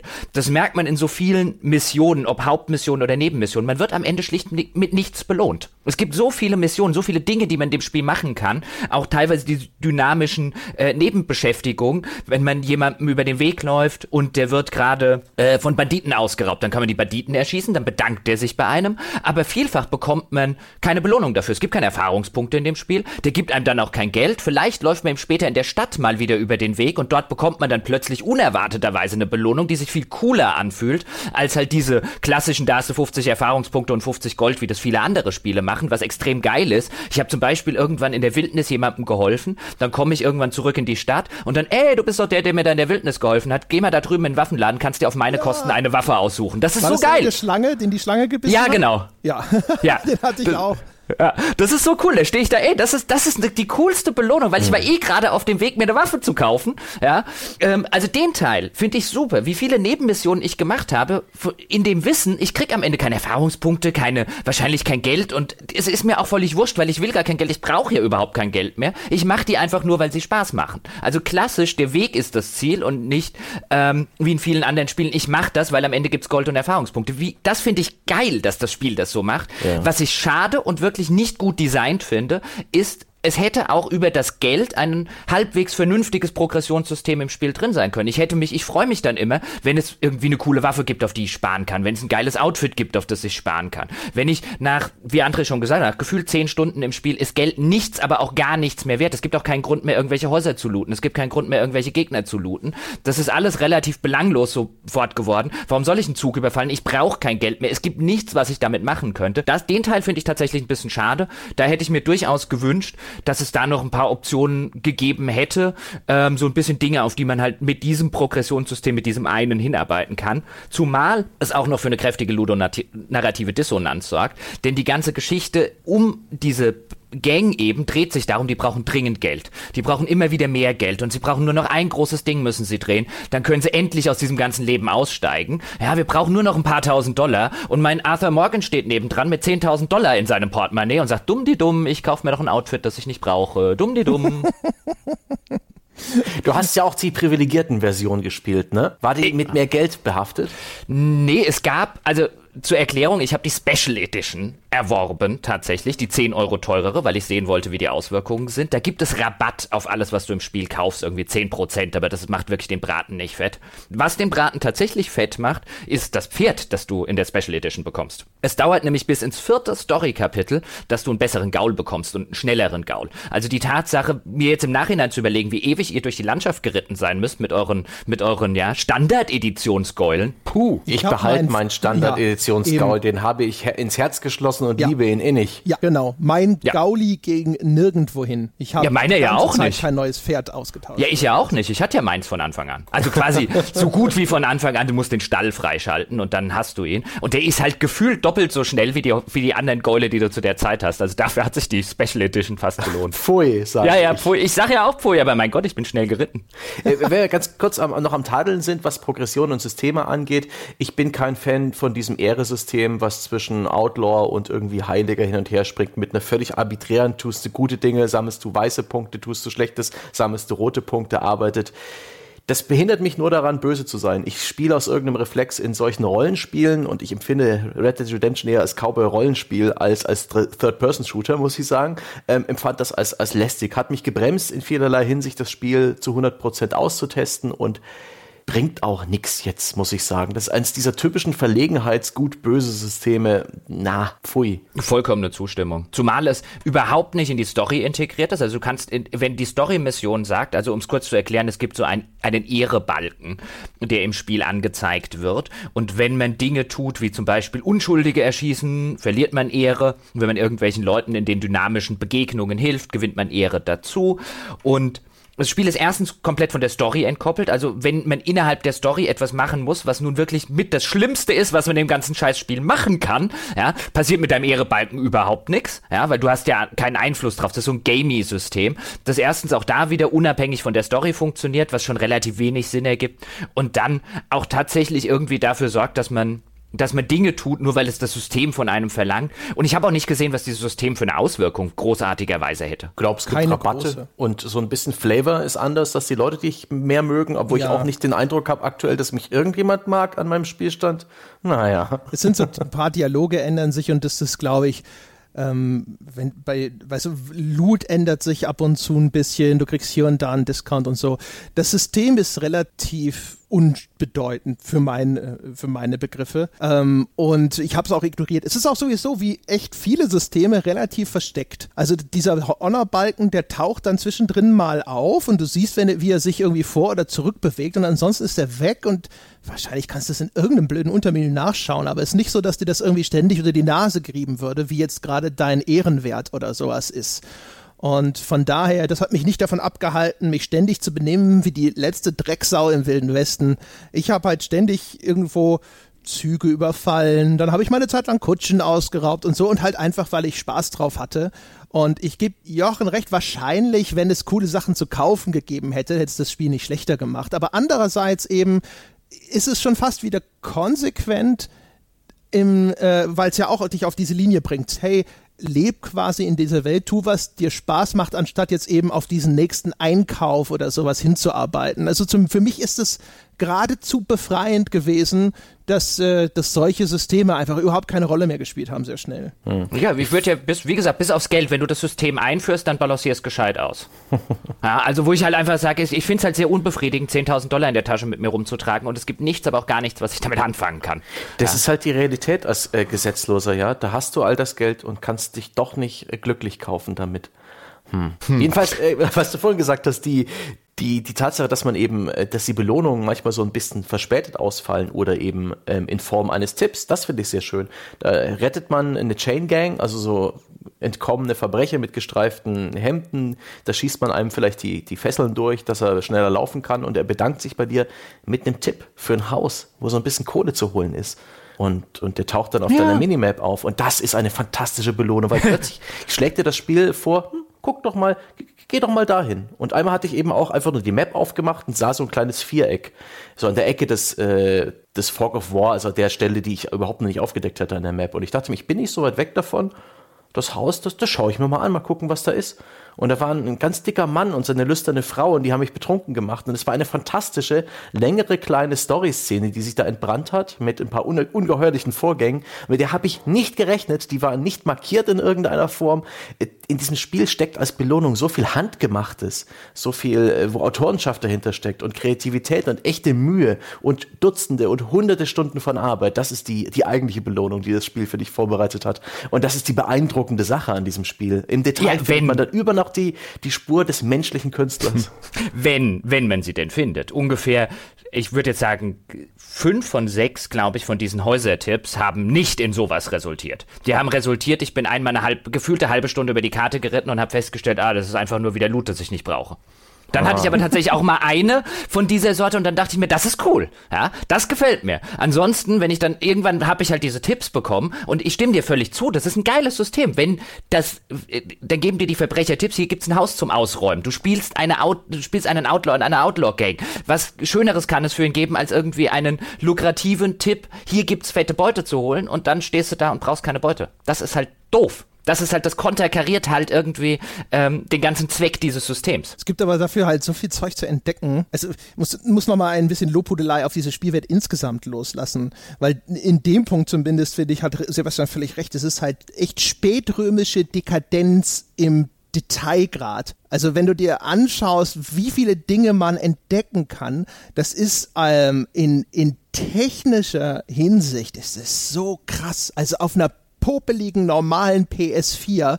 Ich habe gedacht, ich sehe nicht richtig. Also erstens, das Ding hat eine eher realistische Ausrichtung in seinem Grafikstil und es sieht manchmal phänomenal aus. Mhm. Nachts bei Regen ist das Spiel unglaublich. Also dafür, auf was für eine Hardware das läuft, da fallen mir die Augen aus dem Kopf.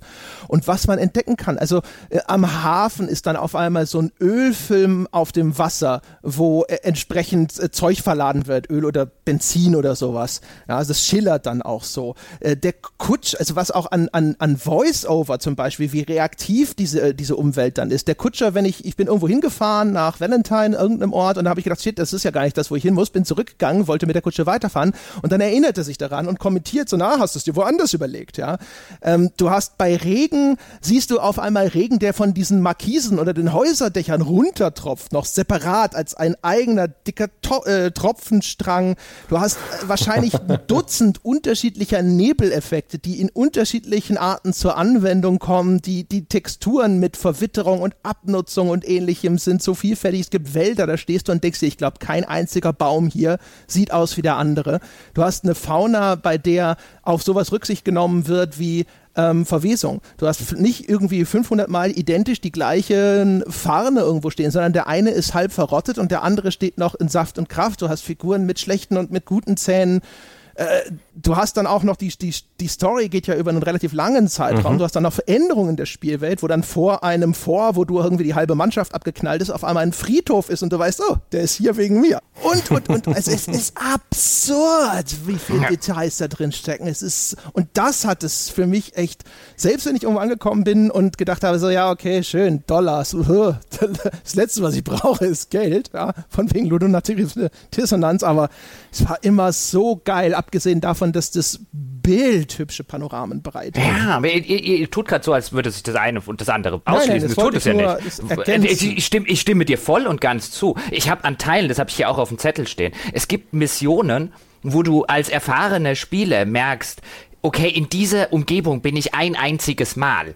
Ja, in diesem mhm. Haus bin ich ein einziges Mal und es existiert nur für den Schusswechsel. Und diese Kronleuchter da oben, die habe ich bislang noch nicht gesehen. Ich glaube, die kommen hier zum, zum einzigen Mal zum Einsatz. Oder überhaupt wie die Texturen in diesem Haus, diese Detailfülle in diesem Haus, dass sie ein einziges Mal benutzen. Wo du dir denkst so, What the heck? Also der, der, der Level an grafischem Polish in diesem Spiel ist unglaublich, ja. da stimme ich völlig zu. Ich hätte auch noch, könnte die Liste, könnte ich noch weiterführen. Ich habe zum Beispiel äh, gefühlte zwei Minuten lang fasziniert beim Kutschfahren durch St. Dennis dabei zugeguckt, wie diese Kutsche Schlamm aufwirbelt in ihren, in ihren, in ihren Rädern und wie dieser Schlamm sich in den Rädern verfängt und dann nach hinten rausspritzt. Es ist so, wo du dir denkst, also da, da muss jemand auf die Idee gekommen sein, das bauen wir auch noch ein. Ja, der ja, Detailgrad, wie viele Zehntausende bis Hunderttausende Mannstunden, die wir niemals zu Gesicht bekommen werden, weil wir nicht jedes Detail dieses Spiels anschauen. Allein so ein popelig, popeliges Pokerspiel. Und Poker, ich Gott, ich mag Poker, aber in, in Red Dead ist es halt wie im Rest des Spiels sehr zäh inszeniert und für mich deswegen nicht gut spielbar, zumal die KI jetzt nicht die schlauste ist. Die KI aber, ist äh, Rotzenscheiße. Ja, die KI kann nichts.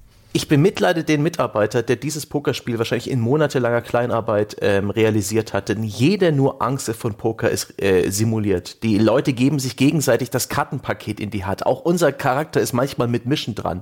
Der Dealer-Button und so weiter wird per Hand weitergelegt. Alles ist drin. Jedes Detail von Poker ist ausanimiert und ausgeformt und oh Gott, so viel Aufwand. Dafür, dass es mir jetzt keinen Spaß macht und ich es bewusst ignoriere. Und davon gibt es so viel in diesem Spiel. Oh, das beim Pokern fand ich als alter Pokerspieler so schade. Ich habe das ja schon bei Red Dead Redemption 1 gehabt. Ich meine, du baust das ein, du kannst an so vielen Stellen Poker spielen. Auch da wieder, du kannst ähm, da gibt's High-Stakes-Pokerspiele und so weiter und so fort. Und ich denke mir, dann bau doch wenigstens, also du hast so viel Arbeit in alles reingesteckt und dann hast du nicht mal, die haben nicht mal eine rudimentäre Poker-KI. Das ist einfach kompletter Zufall. Das ist komplette zufallsbasierte KI. Du hast übrigens ja auch noch übrigens, äh, äh, was so, was so äh, Voice-Over-Arbeit angeht, du hast ja die Möglichkeit, fast jeden Menschen zu begrüßen oder ihn zu beschimpfen. Ein super Feature. Ich, ein so großer geil. Triumph. Ja, du kannst, du kannst dann also, also du kannst, und das geht mehrfach hintereinander und aufeinander aufbauend. Das, also es reagiert häufig sogar auf den Kontext. Also du kannst jemand anfangen zu beschimpfen, dann sagt er, erwidert er was und schimpft zurück und das kannst du so hin und her.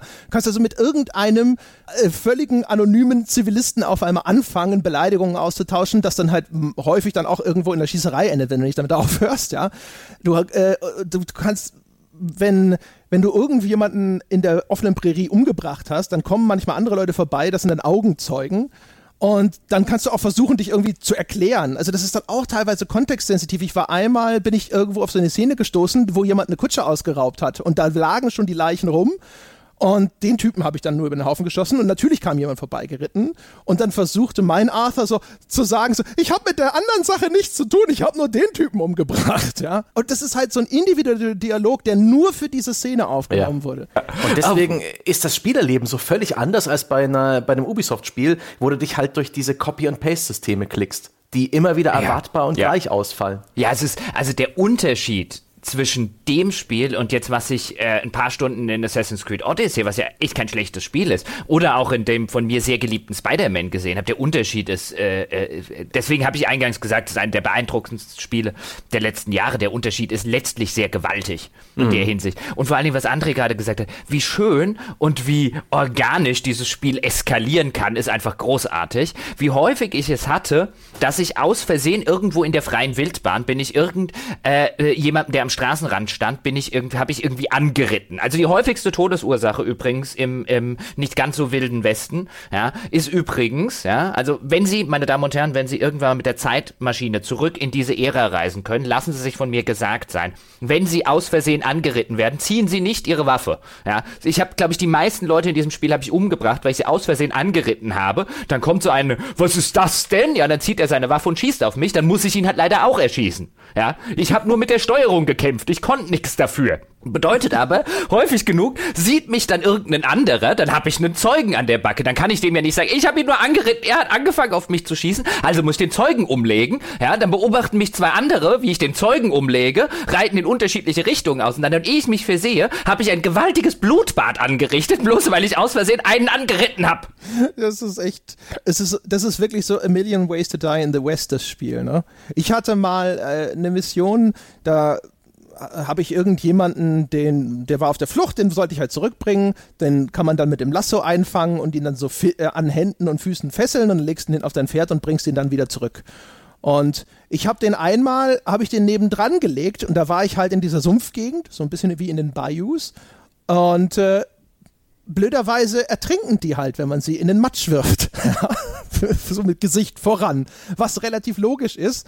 Und äh, immer in, das, in, bei dem Spiel, das ohnehin einen teilweise zumindest absurden Simulationsgrad hat, vielleicht nicht völlig unvorhersehbar, aber überraschenderweise stellte ich dann fest, so, oh shit, der ist tot.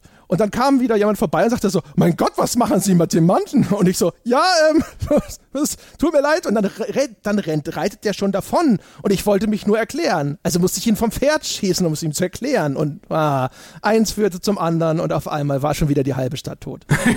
es ist, ähm, äh, vor allen Dingen, das kann natürlich auch zu Nachteilen führen. Ich habe es vorher schon mal erwähnt. Ähm, das Spiel hat teilweise eine kontextsensitive Steuerung. Die Steuerung im Allgemeinen ist, würde ich sagen, überbordend und teilweise auch ähm, teilweise auch überladen. Ähm, das merkt man dann zum Beispiel an Stellen. Normalerweise auf der PlayStation gehst du hin und steigst mit der Dreiecktaste auf dein Pferd, wenn du in der Nähe deines Pferds stehst. Wenn allerdings noch näher, also du denkst, du kannst jetzt hier auf dein Pferd steigen, weil überall anders würde das auch funktionieren. Es steht aber zufällig auch noch ein Passant in der Nähe und das Spiel mit seiner kontextsensitiven Steuerung reagiert auf die Dreiecktaste nicht aufs Pferd, sondern auf den Passanten, wo es bedeutet, du fängst an, vollkommen aus heiterem Himmel und sinnlos einen Passanten zu würgen würgen.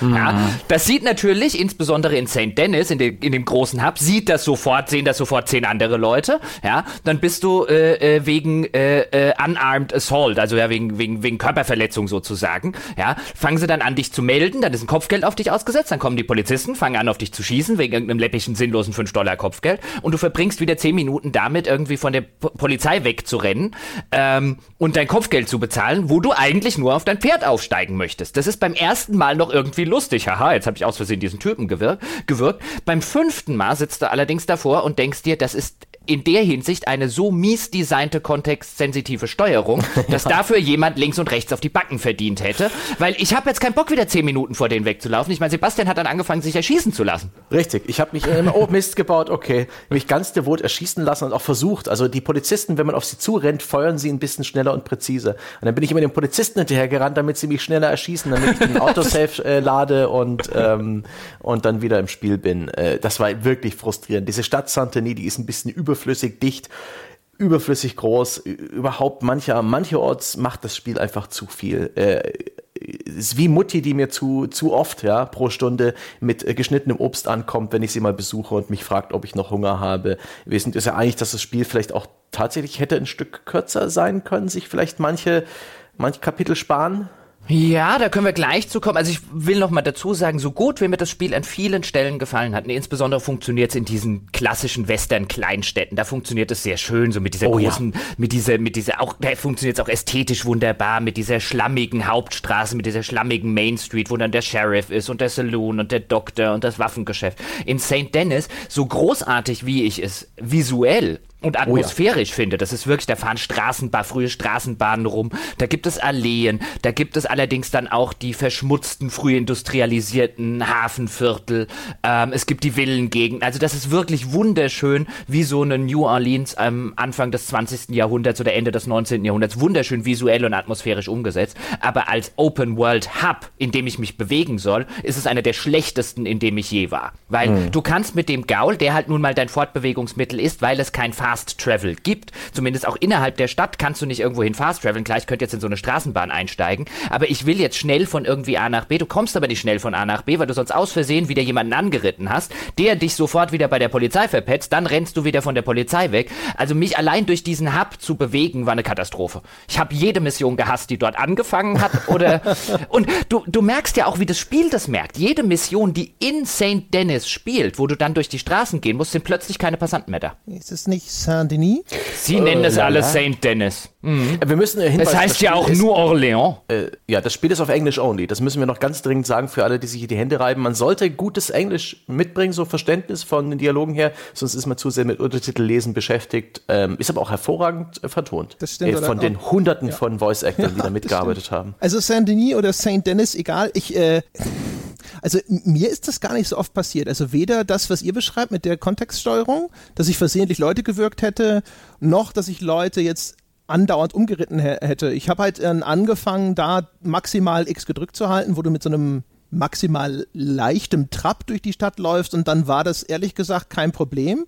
Ich fand die Stadt auch unangenehm und ich finde es interessant, weil ich glaube, dass das Absicht ist, weil es geht ja sehr um diese Leute, die halt ne, die Freiheit und das Land leben und so und diese romantische äh, Outlaw-Idylle, auch wenn das Spiel das garantiert nicht sehr stark romantisiert, aber das spielt trotzdem eine große Rolle, finde ich. Und das ist ja der, diese, die, diese Zivilisation, ja, von der Dutch immer redet und die er so hasst. Und dass genau diese Stadt so unangenehm und irgendwie auch gefühlt schmutzig und lange nicht so schön ist wie der Rest des Spiels, das finde ich irgendwie extrem passend. Ich fand es immer beengend und unangenehm, in dieser Stadt zu sein und war immer froh, wenn ich wieder auf dem draußen auf dem weiten freien Feld war und hatte das Gefühl, genauso sollte es sein, wenn ich Arthur Morgan spiele.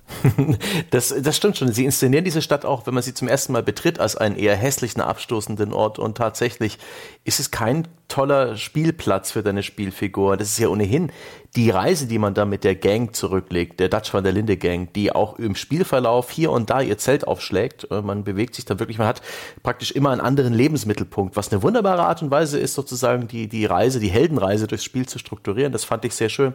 Und auch die, die ist weniger glücklich in dieser Zeit, wo sie mehr in diese Zivilisation rein gezwungen ist, der sie eigentlich entkommen will. Ich finde, das passt. Ich weiß nicht, ob das Absicht war jetzt unbedingt mit der Stadt Saint-Denis, aber ich empfand diese Reise als wunderbar und ich muss auch ein, eine Lanze brechen für die, für die Gang und ihr Versteck als ja, erzählerisches Element, als, als Designidee. Davon habe ich im Vorfeld der, der Veröffentlichung was gelesen in so Rockstar News Updates, dass es halt so ein, ein umfangreiches System gibt, mit der Gang zu interagieren und das habe ich für so Nebelkerzen gehalten, für so sinnlose Features, die man irgendwo nebenher noch machen kann, unbefriedigende Nebenaufgaben, aber im Gegenteil, das ist ein für mich, also für mein Cowboy-Rollenspiel war es ein tolles Erlebnis, nicht bloß diesen Arthur Morgan zu spielen, sondern auch Teil der Dutch van der Linde Gang zu sein hm. und die kennenzulernen. Bevor wir, da können wir gleich gerne einsteigen, weil dann steigen wir in diese ganze Story-Thematik ein. Ich sehe das ein bisschen anders tatsächlich bei der Gang, aber da können wir dann gleich drüber streiten. Ich will noch eine letzte Sache zur Spielwelt, Gameplay und so weiter sagen. Was ich enorm, enorm schön fand, gerade im Vergleich zu vielen anderen Open-World-Spielen, die ich in letzter Zeit gespielt habe, wenn du die Ingame-Karte aufmachst, da, die wimmelt nicht von Symbolen und von Fragezeichen und von irgendetwas. Ähm, da wird automatisch notiert, wenn du jetzt irgendwelche Tiere getroffen hast oder irgendwelche Pflanzen gepflückt hast, die du in der Spielwelt pflücken kannst, dann werden die dort tatsächlich markiert, also dann, äh, also als hätte Arthur Morgan auf seiner Karte, die dann halt einfach, der zeichnet sowieso ganz gerne, er führt auch ein Journal, wo er ab und zu Zeichnungen reinmacht, dann zeichnet er halt so ein Symbol oder beziehungsweise ein Bild mit Bleistift dieser Tiere dort ein, die du gefunden oder die du, die er dort gesehen hat. Und dann weißt du, wenn du mal wieder einen Pelz brauchst, gehst du dahin zurück. Aber das ist wirklich direkt auf der Karte sozusagen draufgemalt. Das sieht auch noch sehr authentisch und sehr, sehr glaubhaft aus. Und auf dieser Karte fehlt halt völlig, du guckst nicht drauf wie in anderen Spielen, da sind da 27 Fragezeichen. Das existiert einfach nicht. Das heißt, du siehst tatsächlich, da sind die nächsten Hauptmissionen, die sind markiert auf der Karte und du siehst, wenn du eine Nebenmission angenommen hast, wo die jetzt weitergeht. Um eine Nebenmission überhaupt zu entdecken, musst du tatsächlich in der Nähe dieser Nebenmission sein. Dann kriegst du sie relativ auch auf deinem Radar, was eingeblendet ist, siehst du sie dann schon. Aber du guckst eben nicht in die Karte wie in so vielen anderen Spielen und siehst, okay, da muss ich eigentlich noch hin, da, das müsste ich abgrasen, da drüben ist noch was, da ist noch was.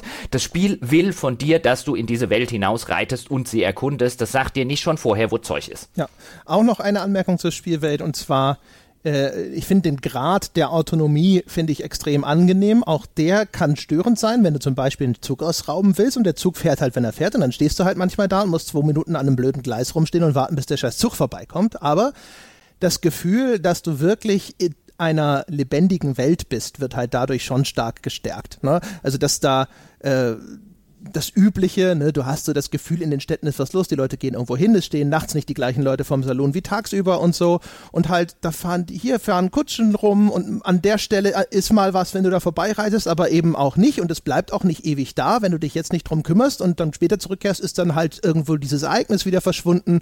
Also das Gefühl, dass die Spielwelt zumindest in gewissen Grundzügen ein autonomes Eigenleben äh, führt das ist relativ stark gewesen in dem Spiel und das fand ich auch sehr angenehm. Oh, das ist, das ist ein schöner Punkt, den habe ich nämlich hier noch auf der Liste, den hätte ich sonst beinahe übersehen. Ich würde sogar noch einen Schritt weiter gehen als das, was du autonom genannt hast, sondern ich würde sogar den Schritt weiter gehen. Red Dead Redemption hat eine Spielwelt oder ist generell ein Spiel, das sagt, wenn du mich spielen willst, wenn du mich erleben willst, dann musst du dich auf mich einlassen.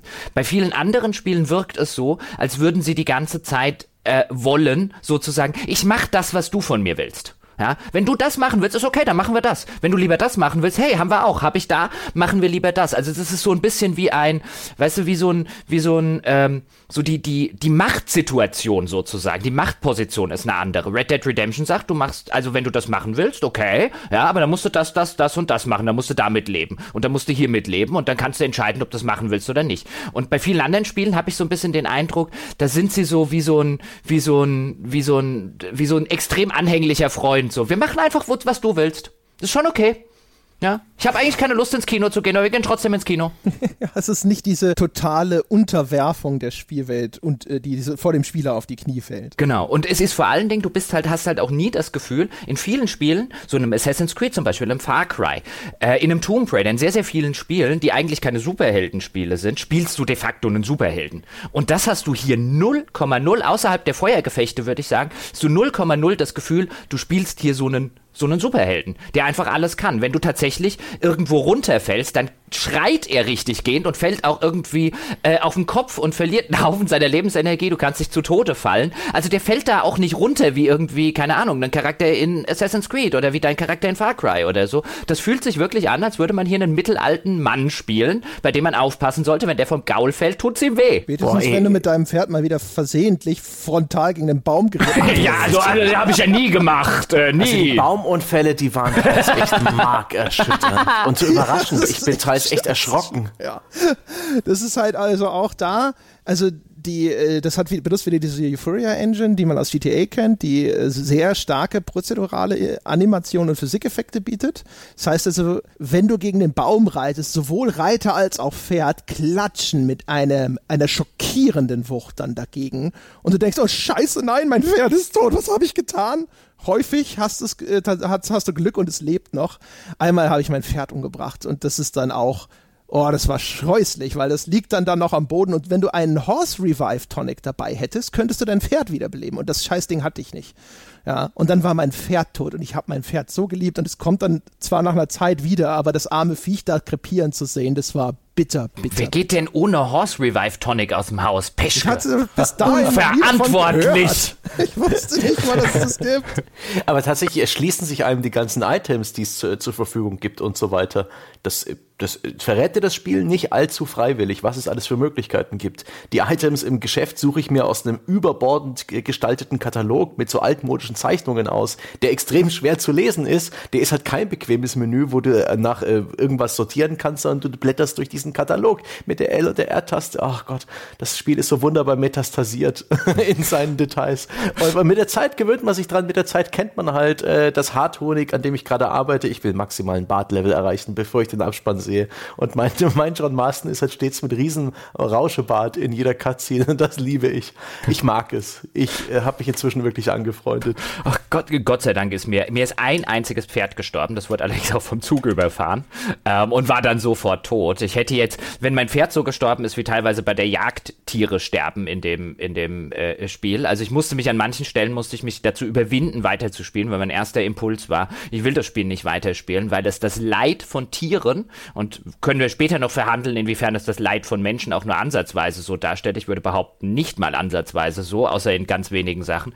Aber das ist regelrecht besessen davon, das Leid von Tieren darzustellen, insbesondere bei der Jagd. Also wenn man ein Reh oder einen Hirsch zum Beispiel nur anschießt, dann fällt er um und dann rappelt er sich aber oder rappelt das Reh sich wieder, je nachdem, was man halt angeschossen hat, aus Versehen. Man hat vielleicht auf den Kopf gezielt und halt doch nicht getroffen. Dann rappelt es sich nochmal auf, schleppt sich noch so ein paar Meter weiter, dann brechen die Beine unter ihm zusammen. Es rührt ganz erbärmlich. Es guckt dann, vorhin hatte ich noch eins heute Morgen, als ich es noch gespielt habe, da guckt mich, dann guckt der Hirsch so über die Schulter, mich mit riesigen Augen an, rührt schmerzerfüllt und verzweifelt und dann muss man ihm den Gnadenschuss geben. Also das Spiel an der Stelle für jeden, der damit äh, äh, ein Problem hat, weil tatsächlich habe ich da auch ein größeres Problem als jetzt tatsächlich bei irgendwelchen Menschen erschießen, aber in dem ganzen Spiel ist mir zumindest auch noch nicht passiert, dass sich irgendwie angeschossen noch ein Mensch weiter robbt, irgendwie verzweifelt zu mir hochkommt, um Gnade winselt oder nach seiner Mutter schreit oder sonst irgendwelche. Da fände ich das auch sehr unangenehm. Also es stellt das Leid von Tieren auf eine sehr, sehr unangenehme Art und Weise da. Wer damit ein Problem hat, sollte das vorher wissen. Ja, also das hat mich auch eher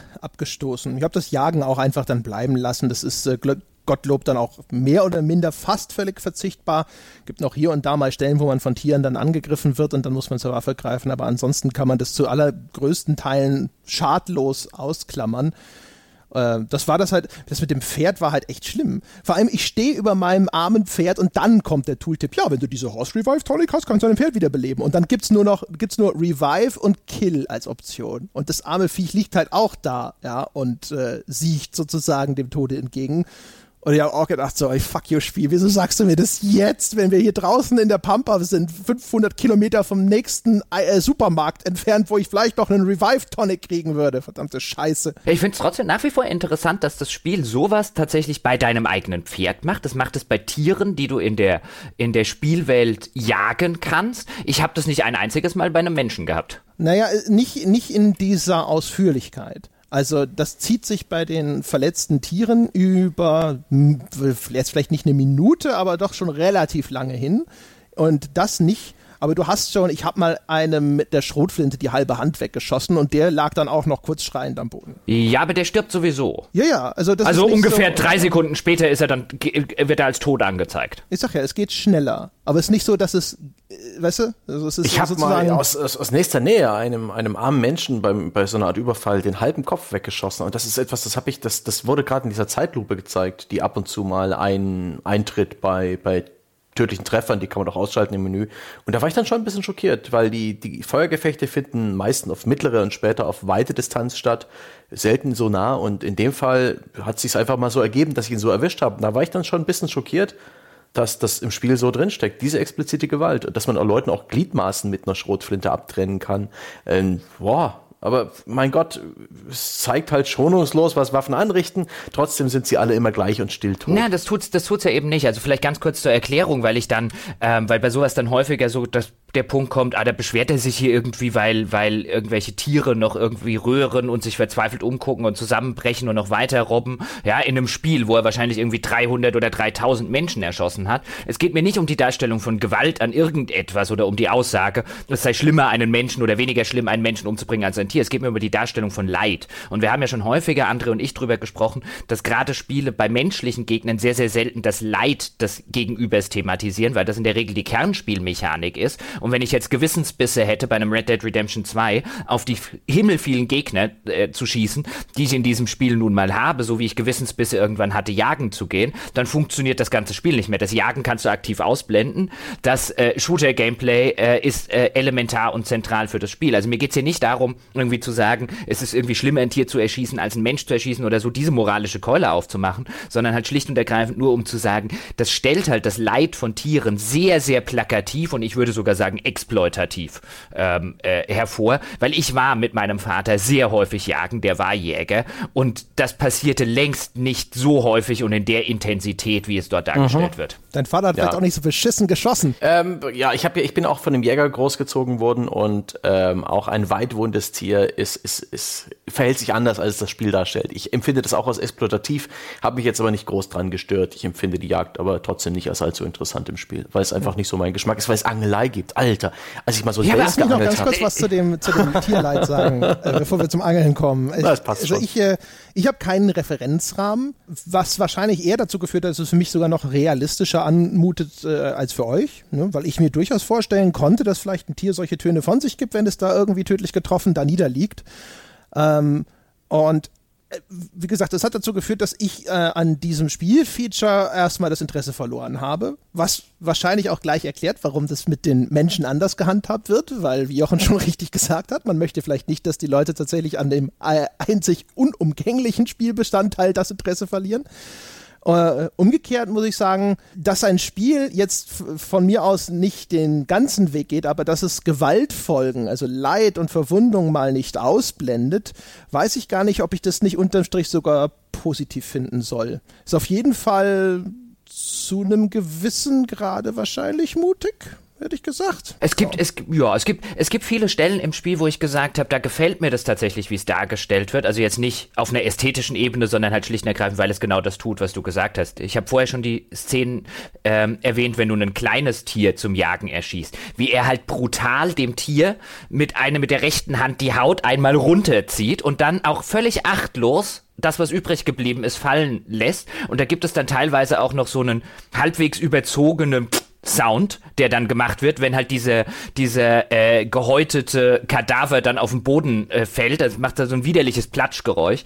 Und das sind so Szenen, wo ich jetzt sage, hier wird halt wirklich diese, diese Entkopplung zwischen Mensch und Tier, die vielleicht auch zur damaligen Zeit stattgefunden hat, als das halt alles noch Jagd, Nutz und so weiter Tiere gewesen ist, dass man noch diese, diese ähm, Tierschutzbindung, äh, die man vielleicht heute hat, noch nicht gehabt hat. Hier wird relativ schonungslos dargestellt, das ist ein Nutzviech, das er gerade erschossen hat, das er gerade gehäutet und wo er das Fleisch sozusagen rausgezogen hat und alles, was übrig ist, ist von ihm, für ihn nicht mehr von Belang und von Wert und deswegen wird es achtlos fortgeworfen. Also da finde ich die Darstellung tatsächlich, tatsächlich relativ stark. Bei dem, bei dem exploitativen Anschießen von Tieren geht es mir einen Schritt tatsächlich zu weit. Aber das ist eine persönliche Geschichte. Jetzt darfst du über das Fischen reden. Alles cool. Es ist mein, meine, mein Ding äh, in den Nebenaufgaben, dass äh, sowohl Spinnfischen als auch Fischen mit Pose ist drin. Ich habe so gestaunt. Ich war richtig aufgeregt, als ich meinen ersten Wels am, am Haken hatte.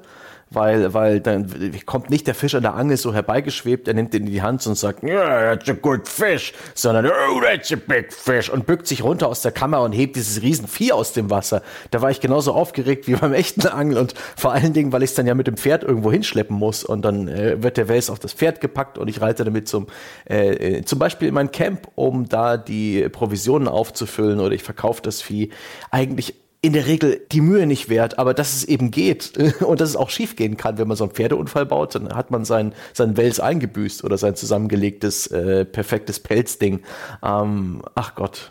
Ach Gott, ich das, mag das. Ich mag das, dass man sich in diesem Spiel einfach wie in einem Rollenspiel eine Aufgabe sucht, etwas zu tun und es einfach machen kann. Und egal was es ist, meistens wird man dafür belohnt, dass man diesem Spiel aufmerksam zusieht, weil es irgendwas Nettes ist da für dich versteckt. Das ist toll. Das Angeln, was ich da interessant dran finde, es funktioniert mechanisch eigentlich exakt so wie in sehr vielen anderen Spielen aus. Auch du wirfst die Angel aus ja. und irgendwann beißt ein Fisch an, dann drückst du auf eine Taste und dann bewegst du ein bisschen die Angel nach links und rechts, je nachdem mhm. die entgegengesetzte Richtung, wo der Fisch schwimmt.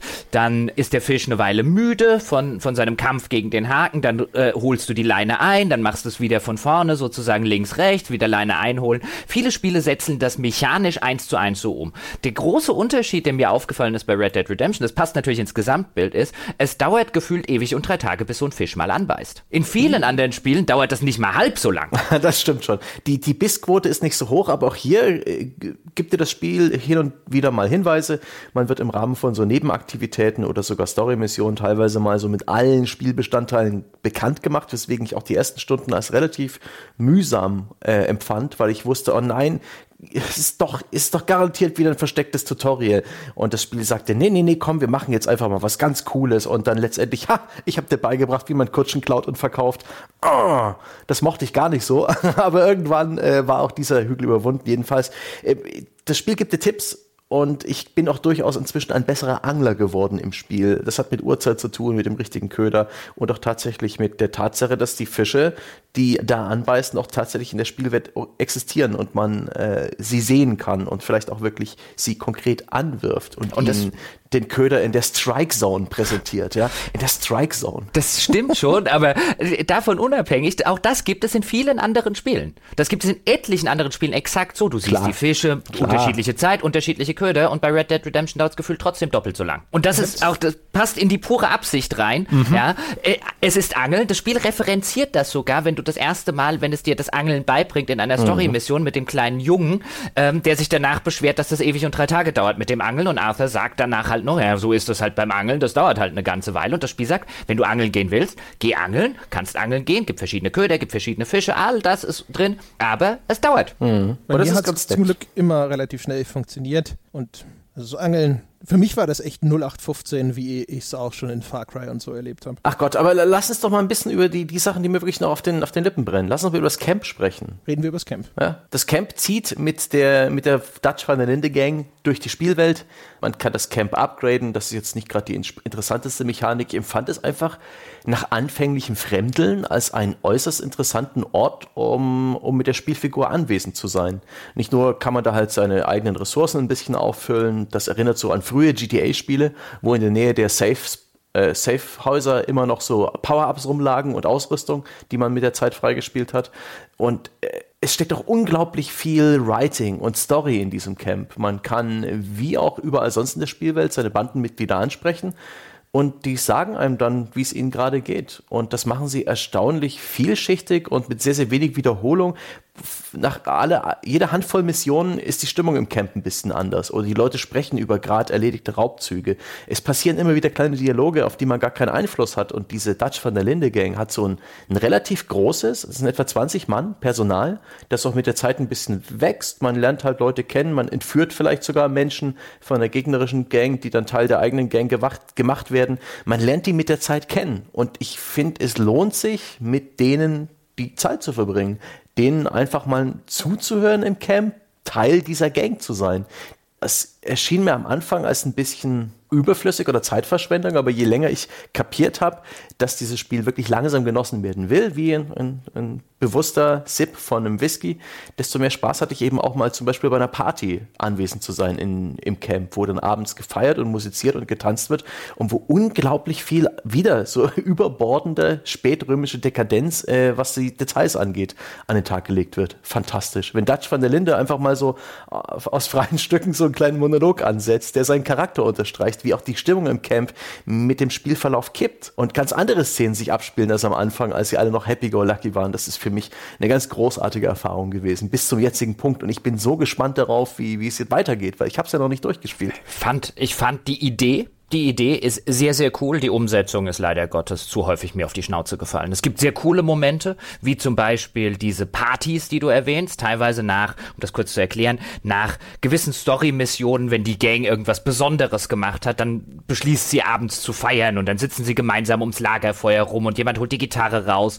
und dann singen sie alle gemeinsam irgendwie ein Lied oder zwei Lieder und dann kann man dann, hat man die Option als Arthur mitzusingen. Das ist extrem cool gemacht. Und auch die Idee, du hast hier diese Gang, die sich schon schon länger kennen, ähm, die schon länger auf Raubzügen sind. Du kommst zurück von irgendeiner Mission, du kannst dich mal mit dem unterhalten und dort und dort unterhalten sich zwei untereinander. All das, ich fand das extrem als Idee sehr cool. Ich musste die ganze Zeit an Mass Effect denken und an meine Crew in Mass Effect und an die Normandy, auf der ich in Mass Effect unterwegs war. Und nach jeder Mission bin ich gerne zurück in die Normandy gegangen, habe mich dort mit meiner Crew unterhalten und mit Garrus und mit Liara und wer da nicht noch alles war. Und mein Gott, hätte mir hätte jemand Garrus was angetan, wir wären ganz schwer aneinander geraten. Und das hatte ich bei Red Dead Redemption 2 schlicht nie. Mir war bis auf die bis auf Dutch und zu einem Teil ein, zwei andere Figuren, die noch in diese Dynamik zwischen Arthur und Dutch, dieser Vater-Sohn-Dynamik, die immer mehr strapaziert wird, die ist interessant. Alle anderen Figuren in diesem Lager waren mir schlicht und ergreifend mhm. vollkommen egal. Und das Spiel gibt sich zwar Mühe, sie mir näher zu bringen, aber es leidet, glaube ich, unter zwei Punkten. Nämlich erstens, es gibt viel zu viele. Also das hätte mit halb so vielen Charakteren in diesem Camp hätte es deutlich besser, glaube ich, funktioniert. Ähm, und es geht halt davon aus, für die Story-Prämisse benötigt es das, du kennst die eigentlich schon alle. Aber ich als Spieler kenne sie natürlich nicht. Also muss mir das Spiel etwas über Figuren beibringen, die Arthur schon seit Jahren teilweise kennt, ich als Spieler aber nicht. Das ist so, und dann muss es immer in Medias Res erzählen, was immer ein bisschen gekünstelt wirkt und immer ein bisschen blöd wirkt. Ich dachte mir tatsächlich, fand die Figuren, die ich, den einen, den du schon erwähnt hast, den ich rekrutiert habe, das war die hm. interessanteste, mhm. mit dem hatte ich eine Beziehung. Ja, mhm. den habe ich, den habe ich erlebt, als ich ihn in die Gang reingeholt habe. Ja, den, da hat dann Arthur immer wieder mit ihm so ein bisschen gefrotzelt und so weiter und er hat sich nie so recht in der Gang noch heimisch gefühlt, weil er war immer der Neuling. Das war eine coole Dynamik, den fand ich interessant. Den Rest fand ich bis auf wenige Ausnahmen offen gestanden zu uninteressant. Ich finde, da hat das Spiel extrem viel, für mich extrem viel Potenzial leider verschenkt. Es wird später tatsächlich ein bisschen besser, es hat seine Höhepunkte, aber es gibt zum Beispiel einen Moment, wo eine der Frauen, es gibt auch Frauen in diesem, äh, in diesem Camp und in dieser Outlaw Outlaw Gang, wo eine der Frauen etwas unternimmt, was gegen alle Regeln der Gang verstößt, großer Skandal ist. Und ich stand da und ich wusste nicht, wer sie ist. Wer ist das? I had no idea. ja, War die in unserer Gang? I don't know man kann den Überblick verlieren, aber ich mochte es, auch wenn viele der Gangmitglieder eher Klischees auf zwei Ballen sind. Genauso sind ja auch viele Situationen, die im Storyverlauf passieren, reine äh, Cowboy-Klischees, die halt abgefeuert werden, die auch teilweise einen, einen vorhersehbaren Verlauf nehmen. Aber das ist, ich empfinde das als sympathisch und ich finde das Storytelling eben diese Lücke, die Arthur hat, weil er auch selber nicht beim ausschlaggebenden äh, fehlgegangenen Coup dabei war, der sozusagen die Flucht dieser Gang äh, in, in, Bewegung bringt und erst während dieser Flucht beginnt man das Spiel, während im Prolog man in den Bergen unterwegs ist in einem Sturm, den äh, den äh, Gesetzestreuen, also der der Polizei entkommt und Arthur fragt deswegen immer wieder andere Gangmitglieder, was jetzt eigentlich los war in Blackwater bei der Fähre, als sie das Ding gedreht haben, weil er eben auch zu dem Zeitpunkt nicht da war. Und das fand ich ein schönes Mittel, um um auch den Spieler ein bisschen an Bord zu holen, was eigentlich los ist. Und ich habe sehr genossen, praktisch mit den verschiedenen Gangmitgliedern hier und da, teilweise war es ja auch im Storyverlauf, einfach auf dem Pferd zu sitzen und sich zu unterhalten und diese Beziehung zwischen Arthur und dem jeweiligen Gangmitglied mitzubekommen und dadurch auch die ja, die Entwicklung von Arthur mitzukriegen, der vor allen Dingen in der Art und Weise, wie er über, wie er anderen gegenüber über Dutch redet, ähm, ausdrückt, was für Konflikte in ihm toben. Das hat für mich sehr gut funktioniert. Ich fand das Camp, ehrlich gesagt, also, boah, also unterm Strich muss ich sagen, fand ich es auch gut. Die Idee, so einen Social Hub sozusagen in einem Singleplayer-Spiel zu machen. Also etwas, was eigentlich vor allem eine, ein Ort des sozialen Zusammenseins mit diesen anderen Gangmitgliedern ist, ist erstmal eine ziemlich geile Idee gewesen. Und grundsätzlich finde ich, gab es genügend Gangmitglieder, die ich interessant fand und mit denen ich auch einiges verbinden konnte. Also es gab sicherlich auch mehr als genug Figuren, die blass geblieben sind. Ähm, aber also zum einen du kannst dich abends da ans Lagerfeuer setzen und dann zuhören, wie einer Geschichten erzählt. Es gibt diese Partys, wo du mit denen feierst. Es gibt diese kleinen Dialoge. Dialoge, die auch teilweise Charakterentwicklungen schon so foreshadowen, wo du hinterher so denkst so, ah, guck mal, ne, das hat sich hier schon abgezeichnet in dem und dem Dialog, der dort äh, stattfand, sodass dann auch Charakterentwicklung so ein bisschen nicht ganz abrupt passiert oder nur anhand von Storywendungen in irgendwelchen Cutscenes, sondern du hast vorher schon so ein bisschen Andeutungen mitbekommen in diesem diesem alltäglichen Leben. Es gibt so viele nette, banale Probleme, äh, auf die da auch Bezug genommen wird. So Träume, die die Leute haben, was sie für Ziele haben im Leben und solche Geschichten, die du in Dialogen mitbekommen kannst. Das fand ich unterm Strich alles sehr gewinnbringend und das ist ja auch noch unterfüttert damit, dass du mit vielen der wichtigeren Figuren, es gibt dann halt so einen zentraleren Cast, äh, mit denen gehst du dann teilweise noch auf so Character Missions, wenn du so willst. Und dann kommt halt dieser Moment, wo ich mir denke, so, die Figuren sind nicht mal mehr definiert alleine durch irgendwas, was jetzt die Story-Autoren mir über Dialoge oder Cutscenes reingefüllt haben, sondern, ah, Lenny, das ist der Typ, mit dem war ich saufen. Und äh, Charles, mit dem habe ich das und das erlebt, ja. Und dann vermischt sich diese vorkonstruierte Fiktion mit Gameplay-Erlebnissen und das ist alles dann der Mischmasch, den ich mit den einzelnen Figuren verbinde. Und zumindest für so eine Kerngruppe von, keine Ahnung, acht oder zehn Leuten oder sowas hat es wirklich gut funktioniert. Also, ich muss an der Stelle ganz ehrlich, also ich will ja auch nicht sagen, dass das irgendwie ein mieses Feature und so weiter ist und ich kann mir auch gut vorstellen, dass es viele Leute mögen, aber wenn ich jetzt einen analytischen Schritt zurückgehe, ist es schlechter als in Mass Effect, ist es schlechter als in Dragon Age Inquisition oder ist es zumindest, wenn es nicht schlechter ist, ist es kein Deut besser. Also mich wundert ein bisschen diese, diese Lobeshymnen, die teilweise auch auf genau dieses Feature gesungen werden, wo ich mir gedacht habe, bei Dragon Age Inquisition haben sich exakt die gleichen Leute drüber beschwert, dass auch da innerhalb des Camps oder innerhalb der Burg viele Dialoge nicht inszeniert werden. Weil auch da ist jetzt, klar, du kannst jemandem zuhören, wie er eine Geschichte erzählt erzählt. Dann ist es aber nicht in irgendeiner Cutscene vernünftig gemacht, sondern du sitzt halt irgendwo da, ähm, äh, äh, blickst irgendwo, also aus der normalen Third-Person-Kamera, blickst irgendwo in die, in die Pampa und hörst dann halt irgendwie zwei Minuten lang jemandem zu. Ja, du, das, das, ist halt, das, halt viel, das gab's halt schon etliche Male und das war damals auch schon nicht richtig geil. Aber jetzt, bei Dragon Age Inquisition habe ich es überhaupt nicht mehr im Sinn, wie das da gemacht war. Aber hier zumindest, finde ich, passt es ja genau zu dem, was ich vorhin über diese Autonomie der Spielwelt gesagt habe. Da passieren einfach Dinge. Die passieren, ob du dabei sein willst oder nicht. Und wenn du nicht zuhören willst, gehst du halt ein paar Schritte weg und hörst es dann auch nicht mehr. Oder du stehst in der Nähe, kriegst es mit, kannst es hören und eigentlich ganz woanders hinschauen. Du kannst dich mit dazusetzen und es dir anhören. Leute laufen an dir vorbei und du kriegst so einen Ausschnitt von einem Dialog mit, einfach indem du durch das Camp läufst. Ich weiß nicht, wie es bei Inquisition war. So ähnlich. Ich, aber also. dann hätte ich es da wahrscheinlich auch cool gefunden. Ich habe Inquisition, weiß ich gar nicht mehr. Also, ich kann mich da nicht dran erinnern. Da standen die doch an, standen die da nicht auch irgendwie eher so fest rum und du bist durch so eine riesige Festung gelaufen? Ich finde, das Camp nicht, ist halt stand, viel überschaubarer. Auch. Sie standen nicht alle, sie standen nicht alle fest rum, aber da konntest du, also sie hatten natürlich häufig, hatten sie halt den Punkt, okay, da bist du immer hingegangen, wenn du mit Varric oder so sprechen musstest, aber da gab es auch häufig genug dynamische Events, die halt innerhalb dieser Burg zum Beispiel passiert sind und wo dann zwei Leute sich unterhalten haben, du konntest vorbeigehen und an dem Gespräch lauschen und so weiter. Ich finde es ja auch alles, finde es ja um Gottes Willen, ich finde diesen sozialen Hub, wie du ihn erwähnt hast, das haben jetzt ja schon viele Spiele versucht umzusetzen, ähm, wie eben Mass Effect mit der Normandy, der als sozialer Hub funktioniert hat, oder Dragon Age mit dem Schloss.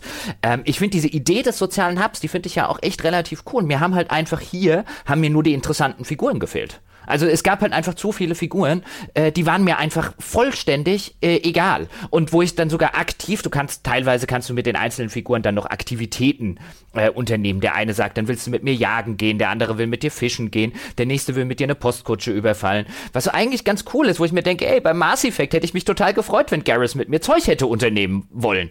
Bei, bei Red Dead Redemption war es halt so, ich will mit dem, mit diesem, mit diesem Provisioner, den es dort gibt, ich will hier mit dem Fleischer nicht angeln gehen, der langweilt mich Der sülzt mich nur noch voll. Oh. Ja, aber dafür, also, weißt du, zum Beispiel, also zumindest, also Dutch fand ich interessant, Micah fand ja, ich ja. interessant, Hosea fand ich interessant, äh, den Charles fand ich interessant, den Lenny habe ich gemocht, Sadie fand ich toll. Mhm. Sadie ist Sadie? Ja. ja, genau. Also ich habe ja gesagt, es gab ein paar, also äh, Dutch, Hosea, ähm, Lenny zu einem gewissen Grad, Charles fand ich eigentlich eher uninteressant als, als Persönlichkeit. Der definiert sich viel zu sehr darüber, äh, äh, über seine Ethnie, finde ich, äh, in der Hinsicht, ähm, um, um als Persönlichkeit tatsächlich interessant zu sein. Aber äh, Sadie ist zum Beispiel großartig. Also um das ganz kurz zu erklären. Sadie ist äh, jemand, den man am Anfang des Spiels im Prolog rettet. Das ist doch die, oder? Über ja, die genau. wir reden. Das, ja, genau. ist in den Fängen einer rivalisierenden Gang. Ihre Familie wurde umgebracht und sie schließt sich deswegen der Gang an. Genau, da wird auch so ein bisschen impliziert, wenn man die nicht gerettet hätte, wäre es wahrscheinlich zu Vergewaltigung und Co. geworden.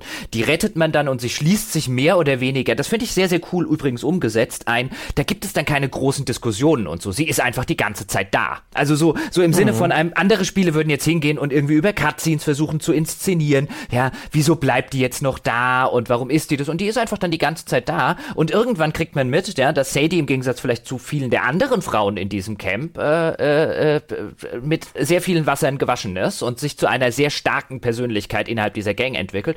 Die fand ich tatsächlich auch sehr cool. Weil die hat tatsächlich, weißt du, das ist eine Persönlichkeitsentwicklung, die dort stattfindet, zumindest für mich als Spieler. Ich habe die als so jemand kennengelernt, dann stellt sich, ah, du bist eine völlig andere Person, als ich gedacht habe und du hast eine starke Persönlichkeit. Interessante Figur. Da sind halt viele andere in dem Camp, äh, da ging es mir halt überhaupt nicht so.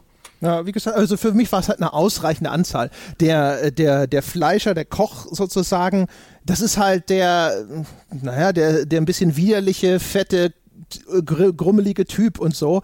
Und dann reicht's mir auch, wenn die Charakterisierung auf so einem Klischee-Level stattfindet, den nehme ich wahr. Ab und zu kriege ich mit, wie er sich mit anderen Leuten irgendwie streitet oder wie andere über den lästern. Und das bleibt dann halt, finde ich, trotzdem Teil dieses sozialen Gefüges. Er ist nicht aus der Welt, über ihn wird gesprochen hinter seinem Rücken mit, äh, und das ist halt einfach, das nimmst du so im Vorbeigehen wahr und ist aber zumindest dazu dienlich auszudefinieren, dass hier tatsächlich irgendwo eine Gruppe mit einer Art von sozialem Gefüge existiert und eben auch wieder ein bisschen unabhängig von mir. Die Leute sprechen halt einfach miteinander. Ich finde es auch ein guter Schritt in, in, in eine Richtung mehr zu machen als das klassische Erzählen innerhalb von äh, Dialogen, die in der Story passieren ja. oder halt Cutscenes. Ich fand ja, das gut. Das hat, raus, das hat unterstützt, was passiert auf dieser Reise der Gang. Ja, wenn nach hinten raus dann dieses Verhältnis zwischen Arthur und Dutch so langsam belastet wird, ja, und, die, und läufst du dran vorbei und Dutch auf einmal so dich irgendwie anfährt, was, wenn, wenn du stehst da und schaust diese Figuren an und dann ist sowas, was, was, was glotzt du denn so nach dem Motto, ne? Und wieso willst du mich ausspionieren mhm. und so, dieses Misstrauen wird überall gespiegelt in den Interaktionen dieser äh, Figuren im Camp auf einmal und solche Sachen fand ich dann total cool. Es gab auch Momente, gerade zu Anfang war ich noch voll, also noch härter wahrscheinlich, also als äh, Jochens Linie, wo ich gedacht habe, so, boah, ist das träge und oh Gott, sind das viele Leute, das ja. kriege ich nie unter einen Hut, das ist doch scheißegal. Und wie langsam läuft diese dumme Sau in diesem Oh ja, Camp. die wird gebremst, ja, sehr stark gebremst. Das Rennen nicht mehr möglich und dann immer wenn ich raus will zu meinem Pferd zum Beispiel, das war wieder einer dieser Momente, wo ich mir denke, jetzt muss ich aus dem Camp raus zu meinem Pferd, das heißt, es dauert jetzt Sekunden, bis ich da in in dieser, mhm. in diesem vorgeschriebenen, selbst minimal schnellen Schritttempo da wieder rausgelaufen bin. Da habe ich auch immer gedacht, so Gott im Himmel, nein, das ist gerade anstrengend, das gefällt mir nicht. Ja, und auch in dem Camp-System habe ich manchmal so Frust gehabt am Anfang. Ich will doch jetzt eigentlich nur hier diesen Rehpelz abgeben, aber ich kann es gerade nicht machen, weil dieses Menü nicht funktioniert an der Versorgungsstation, weil gerade irgendwie eine Story-Sequenz abgespielt wird und leider mich der entsprechende NPC schon entdeckt hat und auf mich zuläuft und deswegen jetzt gleich äh, Story passiert und ich die Interaktionsmöglichkeit nicht mehr habe, obwohl ich doch einfach nur das Ding abgeben will. Ich habe so lange gearbeitet für diesen Scheißpelz und mich hat schon jemand ausgelacht auf dem Weg hierher, dass er dafür ja nicht die Kugeln verschwenden würde für so ein Scheißtier. Das hat sich überhaupt nicht gelohnt. Ich denke, fuck, fuck, fuck, ich will es doch wenigstens abgeben, aber das ging nicht, weil ich, ich bin schon wieder in Story reingetappt und das hat mich zum Teil so irritiert am Anfang, bis ich kapiert habe, ruhig, nichts läuft dir davon, lass dich drauf ein, okay, akzeptiere, wenn das Spiel jetzt Story haben will, lerne, warum Story passiert ist und gehe das nächste Mal einen größeren Bogen um den markierten NPC.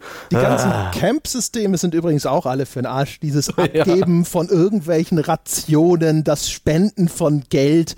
Also gefühlt außer dass auch wieder mal hier und da ein anderer Dialog auftritt, alles nutzlos gewesen. Der Camp-Ausbau, dann hatte ich da Munition stehen, da bin ich nie hingegangen. Dann konnte ich da irgendwelche Tinkturen auffrischen, habe ich mir nie geholt. Äh, Selbst schuld. André. Die scheiß Schnellreise selber, die habe ich vielleicht dreimal benutzt und dann habe ich mir gedacht, ach komm, was soll's, ich halt. Ja, ich dachte, ich dachte beim Camp-Ausbau vor allem, also kurz um zu erklären, man kann dann mit dem Geld, das man besitzt, kann man dann das Camp ausbauen kann die einzelnen Einrichtungen in diesem Camp erweitern, dann gibt es irgendwie besseres Essen dort oder es gibt Medizin, die man mitnehmen kann oder eben es gibt Munition, die man mitnehmen kann. Und das Einzige, was ich je gebraucht habe, war Munition.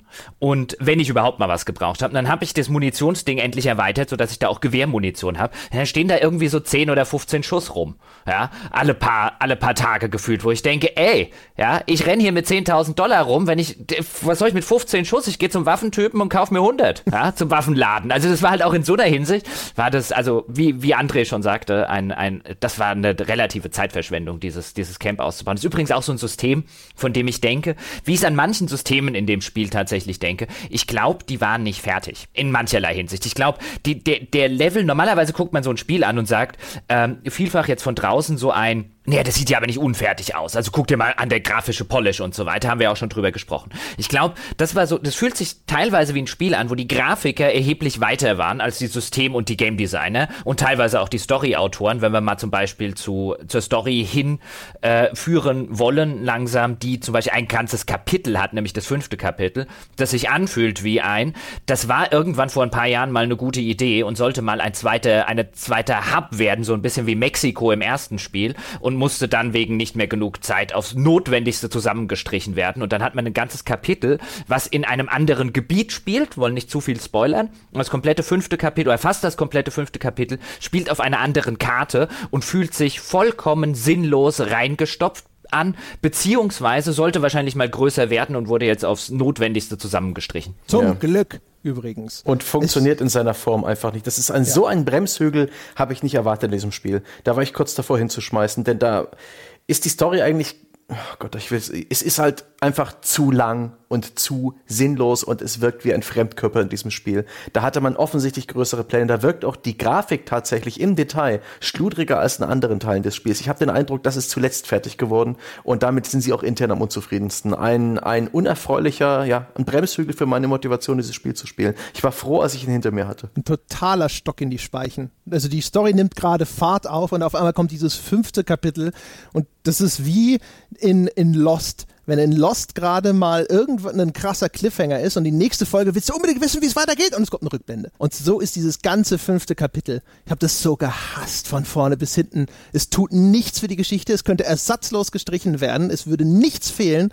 Ich habe die ganze Zeit nur darauf gewartet, dass es endlich vorbei ist und dass das coole Zeug sozusagen wieder weitergeht. Ich habe keine Ahnung, wo sie damit hin wollten. Und wenn es nochmal größer geplant war, bin ich heilfroh, dass es zusammengestrichen werden musste, weil dann hätte ich mich nur noch länger dadurch quälen müssen und gedacht so, what the fuck am am I doing hier? Warum? Ja, Wozu? Die haben halt, die haben komplette, die haben ein komplettes neues Landschaftssetting, haben die haben die die ganzen Assets dafür pro, äh, produziert und selbst ein Rockstar tut das in der Qualität, auch wenn sie jetzt, wie Sebastian völlig zu Recht anmerkte, nicht so gut ist wie in der, in der eigentlichen Spielwelt. Niemand tut das in der Masse und in dieser Qualität für die paar Story-Missionen, die in diesem fünften Kapitel stattfinden. Das noch nicht mal storytechnisch, wie du selber gesagt hast, André, das könnte man ersatzlos streichen, das noch nicht mal storytechnisch in irgendeiner Weise notwendig ist. Also ich würde Geld drauf wetten, dass das mal ein zweiter Hub werden sollte, den sie dann zusammen gestrichen haben und wo sie gesagt haben, da ist so viel Arbeit reingeflossen, den streichen wir nicht ganz raus. Und ich stimme euch völlig zu, es ist der mit Abstand schlechteste Teil des Spiels, es ist der mit Abstand schlechteste Teil der Story ähm, und es ist ein, ein sehr eklatanter, weil völlig unnötiger äh, äh, Mangel, weil ich vorher davon gesprochen habe, das Spiel hat einige sehr eklatante Schwächen, das ist eine davon. Das ist schrecklich. Ja, es ist ein äh, entsetzlicher Bremsklotz. Es ist auch noch teilweise redundant, was die Charakterentwicklung angeht, also Dinge, die dort mit bei den Charakteren zum Ausdruck kommen, die werden hinterher quasi nochmal wiederholt. Da tut sich irgendwie gar nichts. Nichts, man geht nicht irgendwie da raus und denkt, jetzt habe ich noch was Neues gelernt, sondern alles, was man vorher schon wusste, weiß man weiterhin. Und manche Dinge, die dort äh, zum Tragen kamen, kommen einfach nochmal zum Tragen. Und also wie gesagt, es kann schon sein, wenn man wüsste, was war denn vielleicht mal die ursprüngliche Vision dafür, weiß ich nicht. Aber ich, hat, ich glaube, dass ich in jedem Fall damit unzufrieden gewesen wäre, eben einfach, weil das an einem Punkt kommt, wo ich mir denke, so nein, jetzt möchte ich bitte, dass wir, jetzt gerade ist es doch geil und jetzt bitte einfach weiter, weiter reiten, jetzt nicht Pause machen. Ja, ja, ja vor allem, ja Gott, wie geht's denn grob weiter vom Spielempfinden, ohne dass du jetzt wirklich ins Spoilerbereich äh, eindringst? Ich habe jetzt, Stand jetzt, dieses fünfte Kapitel hinter mich gebracht. Ich bin wieder zurück, äh, da wo ich eigentlich die ganze Zeit hin wollte. Ich habe mich wieder ein bisschen entspannt und ich harre der Dinge, die da kommen. Kannst du grob andeuten, wie, wie lange das Spiel noch geht, ob die Spielerfahrung sich noch deutlich wandelt? Denn dass äh, Veränderung in der Luft ist, das rieche ich schon seit langem. Und das gefällt mir an dem Spiel. Und wie ich es vorhin schon angedeutet habe, mag ich diesen subtilen Wandel der Charaktere. Dutch hin zu einem Menschen, der vielleicht noch verzweifelter ist, noch ein bisschen ähm, fast schon schizophrener. Ähm, die Verwandlung von Arthur hin zu einem Charakter, der mehr und mehr zweifelt, der aber auch noch nicht sicher ist, wie, wie er Dutch gegenübersteht. Die Wandlung der Gang hin von freudejohlend, happy-go-lucky hin zu einem eher vielleicht eher frustrierten, gestressten Haufen. Geht das, geht das weiter in der Richtung? Hat das eine gewisse Qualität? Unterhält das und fesselt, fesselt dich das Spiel dann in den, im letzten Drittel immer noch auf eine Art und Weise wie vorher? Ja, also Gut. zumindest für meinen Teil kann ich eindeutig sagen, ja, das sechste Kapitel fand ich dann wieder toll. Ähm, auch den recht langen Epilog fand ich sehr gelungen. Ähm, das, das überbordende Thema hatte ich ja ganz am Anfang schon gesagt. Es ist dieser Kampf gegen Windmühlen. Leute, deren Zeit abgelaufen ist, wollen nicht einsehen, dass ihre Zeit abgelaufen ist und dementsprechend ist das Ganze jetzt wer, das kann man eventuell als einen milden Spoiler empfinden. Also wer jetzt mal ganz kurz vorspülen möchte, dann, äh, ich halte mich auch kurz, 30 Sekunden sollten genügen. Ähm, das Ganze ist so, ja, so eine Art langsamer, unaufhaltsamer Marsch in den Abgrund. Und es geht nur darum, wer findet vielleicht noch einen Weg, den Absprung zu schaffen und wer ist quasi gefesselt durch Ideologie, Loyalität oder ähnliches und schafft es nicht mehr. Und das wird dann halt schön durchexerziert. Und das hat mir sehr gut gefallen. Und es hat, finde ich, genau dieses Gefühl der sich langsam zuziehenden Schlinge um die Hälse von manchen Charakteren oder sowas toll transportiert. Das war sehr schön. Völlige Zustimmung. Ich meine, ich habe ja ins sechste Kapitel zumindest ordentlich reingespielt. Ich habe es nicht bis ganz ans Ende geschafft, habe mir dann allerdings die zwei unterschiedlichen Enden, die es offenbar gibt, habe ich mir dann angeguckt, die auch schon beim Angucken extrem gut wirkten. Und das, was ich vom sechsten Kapitel gesehen habe, ist definitiv storytechnisch das Highlight. Weil das ist das, worauf ich die ganze Zeit gewartet habe. Wenn ich eingangs eingangs gesagt habe, die Story ist für mich nicht das Highlight des Spiels, sondern die fantastische Spielwelt und tatsächlich auch einige der Dinge, die innerhalb dieser Spielwelt gemacht werden und ausprobiert werden, die ich bislang so noch nicht erlebt habe, mit eben so Trägheit, Gewicht, Präsenz, wie es André genannt hat. Das sind für mich die eigentlichen Highlights des Spiels, auf die ich, auf die man, glaube ich, später zurückgucken wird und sagen, ah, da hat das Ganze vielleicht mal ein bisschen angefangen oder in eine andere Richtung genommen. Die Story verharrt für mich zu lange ähm, das fünfte Kapitel jetzt mal völlig außen vor gelassen, aber die ersten vier Kapitel, spätestens im dritten denke ich, ich weiß es, ich hab's kapiert, ihr müsst mir nicht noch zwei Kapitel reinhämmern, nämlich dieses, ähm, wie André schon gesagt hat, es geht halt diese zuziehende Schlimme, äh, Schlinge, dieser Weg in den Abgrund hinein, dieses Dutch hat das Ganze nicht mehr so im Griff, die werden ein bisschen vom Fortschritt und äh, von der Realität überholt. Ähm, ich habe dann wirklich da gesessen, so im vierten Kapitel, habe zu André gesagt, wetten, am Ende des vierten Kapitels passiert X und Y. Und natürlich passiert am Ende des vierten Kapitels X und Y. Einfach weil es schon durchsichtig ist, weil sie die ersten drei Kapitel wirklich extrem reinhämmern, ja, was, was dort passiert und wo ich gedacht habe, das Ding ist zwei Kapitel zu lang. Also das zwei Kapitel, das fünfte sowieso und ein anderes hätte man rausschmeißen können, das hätte dem Pacing sehr gut getan. Ja, also was die übergreifende Geschichte und so angeht, ja, ich weiß nicht, ob ich mit den Charakteren in einer kürzeren Zeit so warm geworden wäre, weil, wie gesagt, also diese Auseinandersetzung mit den Figuren, das Gefühl, dass ich mit dem und dem habe ich das und das erlebt, das führte dann dazu, dass ich da durchaus das Gefühl hatte, ich habe mehr Anteil genommen an der Entwicklung der Geschichte, aber es ist schon teilweise recht redundant. Also, also es gibt ne? zu viele Füllermissionen finde ich. Ja, ja, also und vor allem halt viele Sachen, die eigentlich so ein bisschen aufs Gleiche rauslaufen, wo man sich so denkt, so, ähm, das ist jetzt, finde ich, kein Spoiler, weißt du, wenn du so die Gang zum dritten Mal sagt so, ja, wir brauchen jetzt aber nur noch den einen großen Bruch sozusagen, ja, einmal noch Kohle machen und dann, dann wird alles gut, ja. Und du denkst dir so, ja, ich habe so eine Vermutung, dass das irgendwie in die Hose gehen könnte. und du denkst ja, halt so, ja, well. Ja, oder du, es gibt zum Beispiel äh, in einem Kapitel, das dreht sich so relativ zentral um so zwei verfeindete Plantagenfamilien und die Gang schlittert so zwischen diese Fronten und versucht die gegeneinander auszuspielen. Und da gibt es eine Missionskette, eine Hauptmissionskette, wo man dann so ein bisschen den Botengänger zwischen zwei Verliebten, so einem verliebten jungen Pärchen, ja, so ein bisschen Romeo und Julia. Sie kommt natürlich von der einen verfeindeten Plantagenfamilie, eher aus der anderen. Und dann ähm, trägt man Liebesbotschaften hin und her. Dann gibt es eine Mission, wo man sie rettet, weil sie sich einer der, der, der Frauenbewegung angeschlossen hat oder bei einem Marsch mitmacht, wo sie um ihr Wahlrecht kämpfen, was ja in der damaligen Zeit in den USA äh, durchaus ein Thema war, so Frauenwahlrecht, Women's Suffrage Movement äh, wie es auch im Spiel heißt. Und dieser ganze Missionsstrang, also ich meine, ich mochte das, äh, das Langfahren tatsächlich mit diesem, mit diesem Karren, weil man bewegt dann den Karren, hinten äh, stehen die Frauen und singen ihre äh, äh, Frauenwahlrechtskampflieder. Das war relativ cool gemacht, aber das Ganze als Hauptmission war für den weiteren Verlauf auch dieser Geschichte vollkommen unerheblich. Daraus resultiert irgendwann im sechsten Kapitel mal eine optionale Nebenmission. Aber warum ich das jetzt ein paar Missionen lang spielen musste, damit es mit der Geschichte weitergeht, I don't know. Und sowas gibt's halt echt relativ häufig häufig solche klassischen Füller-Missionen, ähm, damit man eben auf seine, was weiß ich, zehn Story-Missionen oder zwölf oder sowas von pro Kapitel kommt. Und das hätte man, da hätte man, finde ich, echt.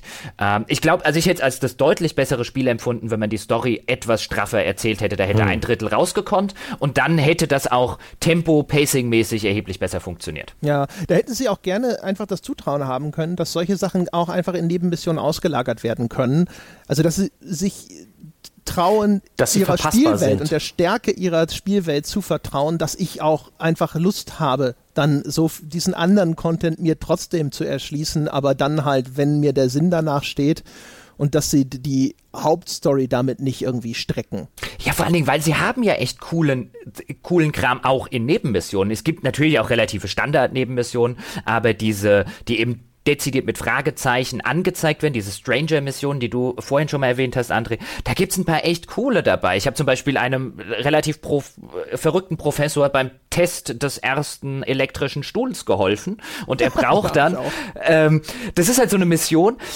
Das war übrigens einer der Teile, wo ich vorhin gesagt habe, bei dem Leid von Tieren, hier wird auch tatsächlich das Leid eines Menschen dargestellt, aber in einer eher humoristischen Version, wenn einem auch vielleicht das Lachen im Halse stecken bleibt, weil die Missionskette... Ja, sehr mhm. GTA an der Stelle. Ja, da ist es extrem GTA an der Stelle. Ähm, die Mission ist so ein bisschen, zuerst mal besorgt man bei der, äh, beim, beim, beim örtlichen Polizeichef eine Erlaubnis, ja, dass man tatsächlich, dass er jetzt, dieser Professor, jemanden auf seinem neuartigen elektrischen Stuhl exekutieren kann, weil das ist ja sehr human. Ja, ja erst nicht so wie, ganz viel selbstgebrannten. Ja, stimmt, erst musste, musste ganz viel selbstgebrannten klauen, dann besorgst du den Permit, ja, damit er seine humane Hinrichtungssache äh, äh, bauen kann. Und jetzt vielleicht so ganz kurz als Background, das war ja damals damals auch so. Der elektrische Stuhl wurde eingeführt als die humane äh, Weise, jemanden umzubringen. Und ähm, dann braucht er natürlich ein Versuchskaninchen, also äh, äh muss jemand herhalten, der tatsächlich auch gesucht wird und den entführst du dann, beziehungsweise fängst ihn dann mit dem Lasso ein, legst ihn dann hinten aufs Pferd und reitest mit ihm zurück. Und der sagt dann halt sowas, ja, bring mich halt ins Gefängnis. Und Arthur fängt halt an, ihm zu erzählen, nee, nee, ich bring dich überhaupt nicht ins Gefängnis. Es gibt ja diese neumodische Art und Weise, dich human hinzurichten, so per elektrischem Schlag. Und ich habe ja schon Tiere gesehen, die vom Blitz getroffen worden sind, ja, weil die Augen aus dem Schädel gequollen und der wimmert halt irgendwann nur hinten auf dem Sattel. Und das ist halt so der Moment, auch das habe ich vorhin gesagt, wo ich mir denke, hier funktioniert Arthur als Figur für mich nicht mehr. Der ist in dem, in diesem Moment ist er ein so psychotisches Arschloch, während er dem Typen, ähm, der ihm nichts getan hat, der hinter ihm liegt, er, er erzählt, wie er jetzt auf die, auf die jämmerlichst mögliche Art und Weise verrecken wird, ähm, warum er überhaupt an dieser Missionskette teilnimmt. Also da ist das Spiel halt extrem GTA, als würdest du Trevor in GTA spielen. Und wo ich mir denke, mhm. Arthur Morgan, hier habe ich gerade ähm, viel der Glaubwürdigkeit und viel der Emotionalität, die ich dich, in dich als Figur investiert habe, ist hier gerade weg. Das ist echt äh, interessant. Immer da, wo Rockstar auf einmal so typisch Rockstar wird, so wie man es aus GTA kennt, da finde ich, hat man das Gefühl, ist das Spiel auf einmal geschwächt dadurch. Mhm. mhm. Ähm, weil es gibt ja mehrere solche Sachen. Es gibt ja auch eine Questkette für diesen Schuldeneintreiber. Mhm. Und das ist vielleicht nicht ganz so plakativ parodistisch gemacht, aber man hat das Gefühl, ähm, auch da steckt so ein satirischer Hintergrund dahinter, nämlich eigentlich die, die, Missionen, die du beim Geldeintreiben machst, sind eigentlich so ziemlich fast das Widerlichste, was Arthur macht, yep. weil er mittellose, wimmernde, arme Farmer zusammenschlägt, bis sie ihm ihr letztes Hab und Gut geben.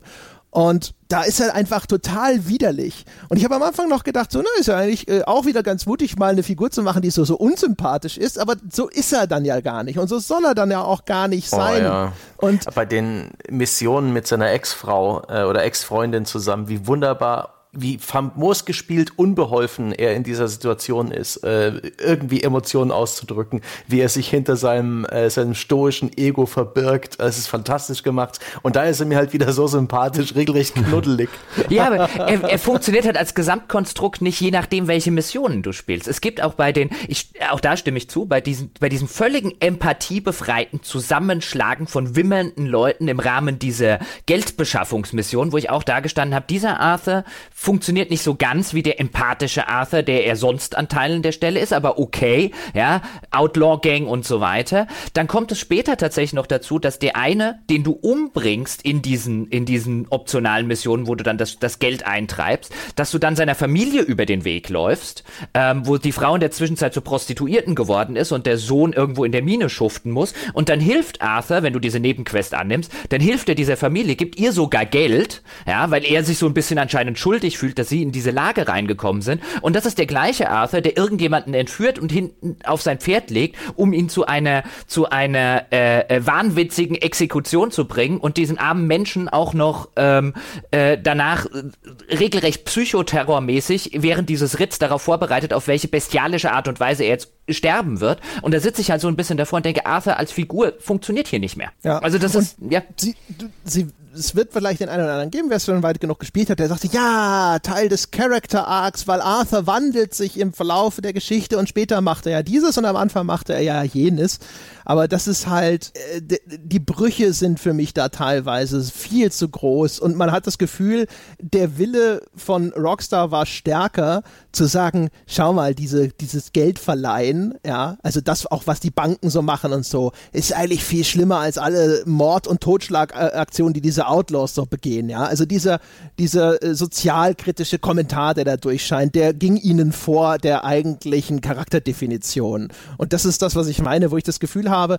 Bei GTA mit dieser andauernden Holzhammer-Parodie, ähm, die jetzt wir in der GTA 5 Besprechung einhellig als jetzt auch ehrlich gesagt nicht so toll empfunden haben, das kommt dann da zu sehr durch. Und eigentlich ist das Angenehme an Red Dead Redemption 2, wie viel zurückhaltender es ist und dass es teilweise dann auch erheblich subtiler ist als ein GTA. Und wenn sie das brechen, dann ist es eher zu meinem Missfallen. Ja, und zumal, ähm, jetzt wird vielleicht auch der eine oder andere sagen, naja gut, dann könnte man theoretisch Arthur als Psychopathen lesen. Nein, kann man nicht, weil sich ein Psychopath per Definition dadurch definiert, definiert, dass er nicht empathiefähig ist. Und Arthur ist an so vielen Stellen empathiefähig, wird dezidiert als empathiefähig dargestellt und an anderen Stellen fehlt ihm, als wäre er ein Sozio- oder Psychopath, dann vollständig die Empathie für irgendetwas, sodass halt am Ende einfach äh, keine, kein glaubhaftes psychologisches Charakterbild einer, einer Person für mich bleibt, wenn man halt auch diese GTA-Nebenmissionen spielt von denen es halt auch die ein oder andere gibt, wo man auch echt den Eindruck hat, okay, wir brauchen mal so einen Trevor-Moment. Ja, das ist. Es gibt allerdings auch fantastische Nebenmissionen, die dann wirklich wunderschön funktionieren. Ich weiß nicht, hattet ihr die mit den mit den Zwillingen, die um eine Frau wetteifern. Ja. Die ist großartig. Also es gibt, da sind, da sind, ich will es nur kurz, es gibt auch so eine ganze Kette. Da gibt es so, so ein Zwillingspärchen, die anscheinend äh, bei einer jungen Dame darum wetteifern, wer der größte Kerl von ihnen ist. Und das beginnt irgendwie damit mit der ersten Mission, dass man ihnen Flaschen vom Kopf schießen soll. Und dann fangen sie an, plötzlich auf einem Bein zu stehen, weil das ist ja noch mutiger. Während sie die Flasche auf dem Kopf balancieren, dann wird es halt immer schwieriger, die Flasche zu treffen und nicht die, die, die Typen. Und in der zweiten Mission fängt es dann damit an, dass sie eine reingehauen bekommen äh, wollen und danach muss man ihn in den Bauch boxen. Am Schluss tritt ihnen halt Arthur in die Eier und dieses Eiertreten ist auch so wunderbar inszeniert, weil sie versuchen ja die ganze Zeit sich nicht anmerken zu lassen, dass sie Schmerzen haben, ja, damit sie vor der Frau als größerer Kerl dastehen. Das ist so großartig inszeniert. Das Tränen auch, gelacht. Das Spiel hat auch fantastische Besäufnisszenen. Die stammen wirklich aus dem Bilderbuch. Das, oh ja. Das, ich habe ja, ja, ja. gelacht bei den Besäufnissen im Spiel. ja, die sind echt gut. Und mit einem Aufwand auch wieder inszeniert. Ja. ja. Es gibt eine, das, bist du mit jemandem saufen und torkelst damit als Arthur sturzbesoffen durch den Saloon und versuchst ihn zu finden und auf einmal siehst du ihn halt überall. Da sitzt er dann am Tisch und wenn du näher kommst und denjenigen ansprichst, dann wechselt sozusagen das Gesicht wieder. Also du siehst tatsächlich als Spieler, siehst du de facto durch diese äh, beeinträchtigte Sicht von Arthur ihn da sitzen und dann dreht er sich aber zu dir und das ist jemand anders. Ja? Und das passierte dann halt ständig. Also mit einem, welchem Aufwand das Spiel Bewusstseinsbeeinträchtigungen aller Art äh, darstellt, ist tatsächlich ebenfalls bemerkenswert, TM. Oh, oh, und, und in der einen Besäufnismission, wo man sich nicht selbst aktiv besäuft, sondern andere abfüllt, hat es, da hat es mich total dran erinnert an so ein, es hatte so ein David Cage-Moment, wo ich mir gedacht habe, ah, da kann David Cage das, das Gameplay-Element von David Cage cool sein. Da geht es darum, dass man äh, in innerhalb sehr kurzer Zeit in einem Saloon geraubten Schnaps verschenken soll. Also es gibt sozusagen Freischnaps. Ähm, und das Inszen und man selber spielt, also Arthur ist der Barkeeper und das Ganze beginnt und dann, das Spiel setzt sowieso Musik sehr, sehr selten, aber wenn, dann sehr, sehr geschickt ein. Und das beginnt auch mit so einem Musikstück, das immer schneller wird. Und auch die, sozusagen die Shots, während sich die Leute besaufen, werden immer schneller hintereinander geschnitten, um sozusagen die Eskalation dieses Besäufnisses zu machen. Und zwischendurch immer mal wieder gibt's so, so eine Art, ja, so wie, wie eben in David Cage spielen. Also man muss dann den linken Analogstick bewegen, dann hebt Arthur die, die, das Glas, dann bewegt man den rechten Analogstick nach oben und dann schüttet er halt Schnaps aus der Flasche in das Glas rein und dann stellt er es wieder auf den, auf den Tresen in dem Saloon ab. Und das kann man dann sozusagen im Takt der Musik machen und das geht dann immer schneller. Und dabei so ein bisschen zumindest mitzuspielen, wenn es auch nur sehr rudimentär ist, das fand ich einen sehr, sehr coolen Moment, wo ich mir gedacht habe, das kann man mit dem Gameplay, mit dem, mit den ganz banalen Gameplay-Elementen von einem David Cage-Spiel, wenn man die so gut inszeniert wie ein Red Dead Redemption, dann wirkt das schon ziemlich geil. Ja, und man merkt halt auch wieder den Aufwand. Im Grunde genommen haben sie ein Shots ausschenken Minigame programmiert, einfach nur für diese Szene. Mhm. Oh, das, das war großartig. Das, da hatte ich, ich hatte wirklich das Gefühl, ich habe gerade ein ganzes Saloon abgefüllt. Das ist großartig. ja, das ist echt schön. Also, ja, ja, ja. Also auch überhaupt so, das kann man ja mal vielleicht auch an der Stelle ganz kurz erwähnen. Ja, das Spiel ist natürlich, wenn man es jetzt ganzheitlich betrachtet, äh, es sehr häufig gibt es uniform die Situation, man geht auf irgendeine Mission, selbstverständlich bricht eine Schießerei aus, ja, Wellen von Gegnern kommen, man geht in Deckung. Es ist auch ein bisschen, ehrlich gesagt, ein bisschen stumpf teilweise, wie dieses Deckungssystem funktioniert, weil sobald du in Deckung bist, ist die Chance getroffen zu werden erheblich gesenkt, egal wie beschissen du in Deckung gegangen bist. Und sobald du frei stehst, kassierst du Treffer, egal ob du das Gefühl hast, nicht trotzdem irgendwie in Deckung zu sein. Also da gehen einfach wahrscheinlich Prozentwerte bei den äh, Trefferwahrscheinlichkeiten der Gegner erheblich rauf und runter jeweils. Aber trotzdem, wie viel sie aus den Möglichkeiten rausholen, um eine Diversität in den Missionen zu schaffen. Also auch da muss ich sagen, ja, natürlich hat es eine gewisse Uniformität insgesamt, aber so häufig wie das gebrochen wird, ist schon toll. Also was du machen kannst alleine mit ne, einen Zug überfahren, auf Postkutschen rüberspringen. Es gibt eine relativ gruselige Mission, wo du auf quasi in so einem Krokodilsumpf rumläufst bei Nacht und du weißt, überall sind irgendwo diese Alligatoren, was fast schon wie so ein Survival-Horror-Spiel anmutet in dem Moment, die echt effektiv gemacht hm. war, finde ich.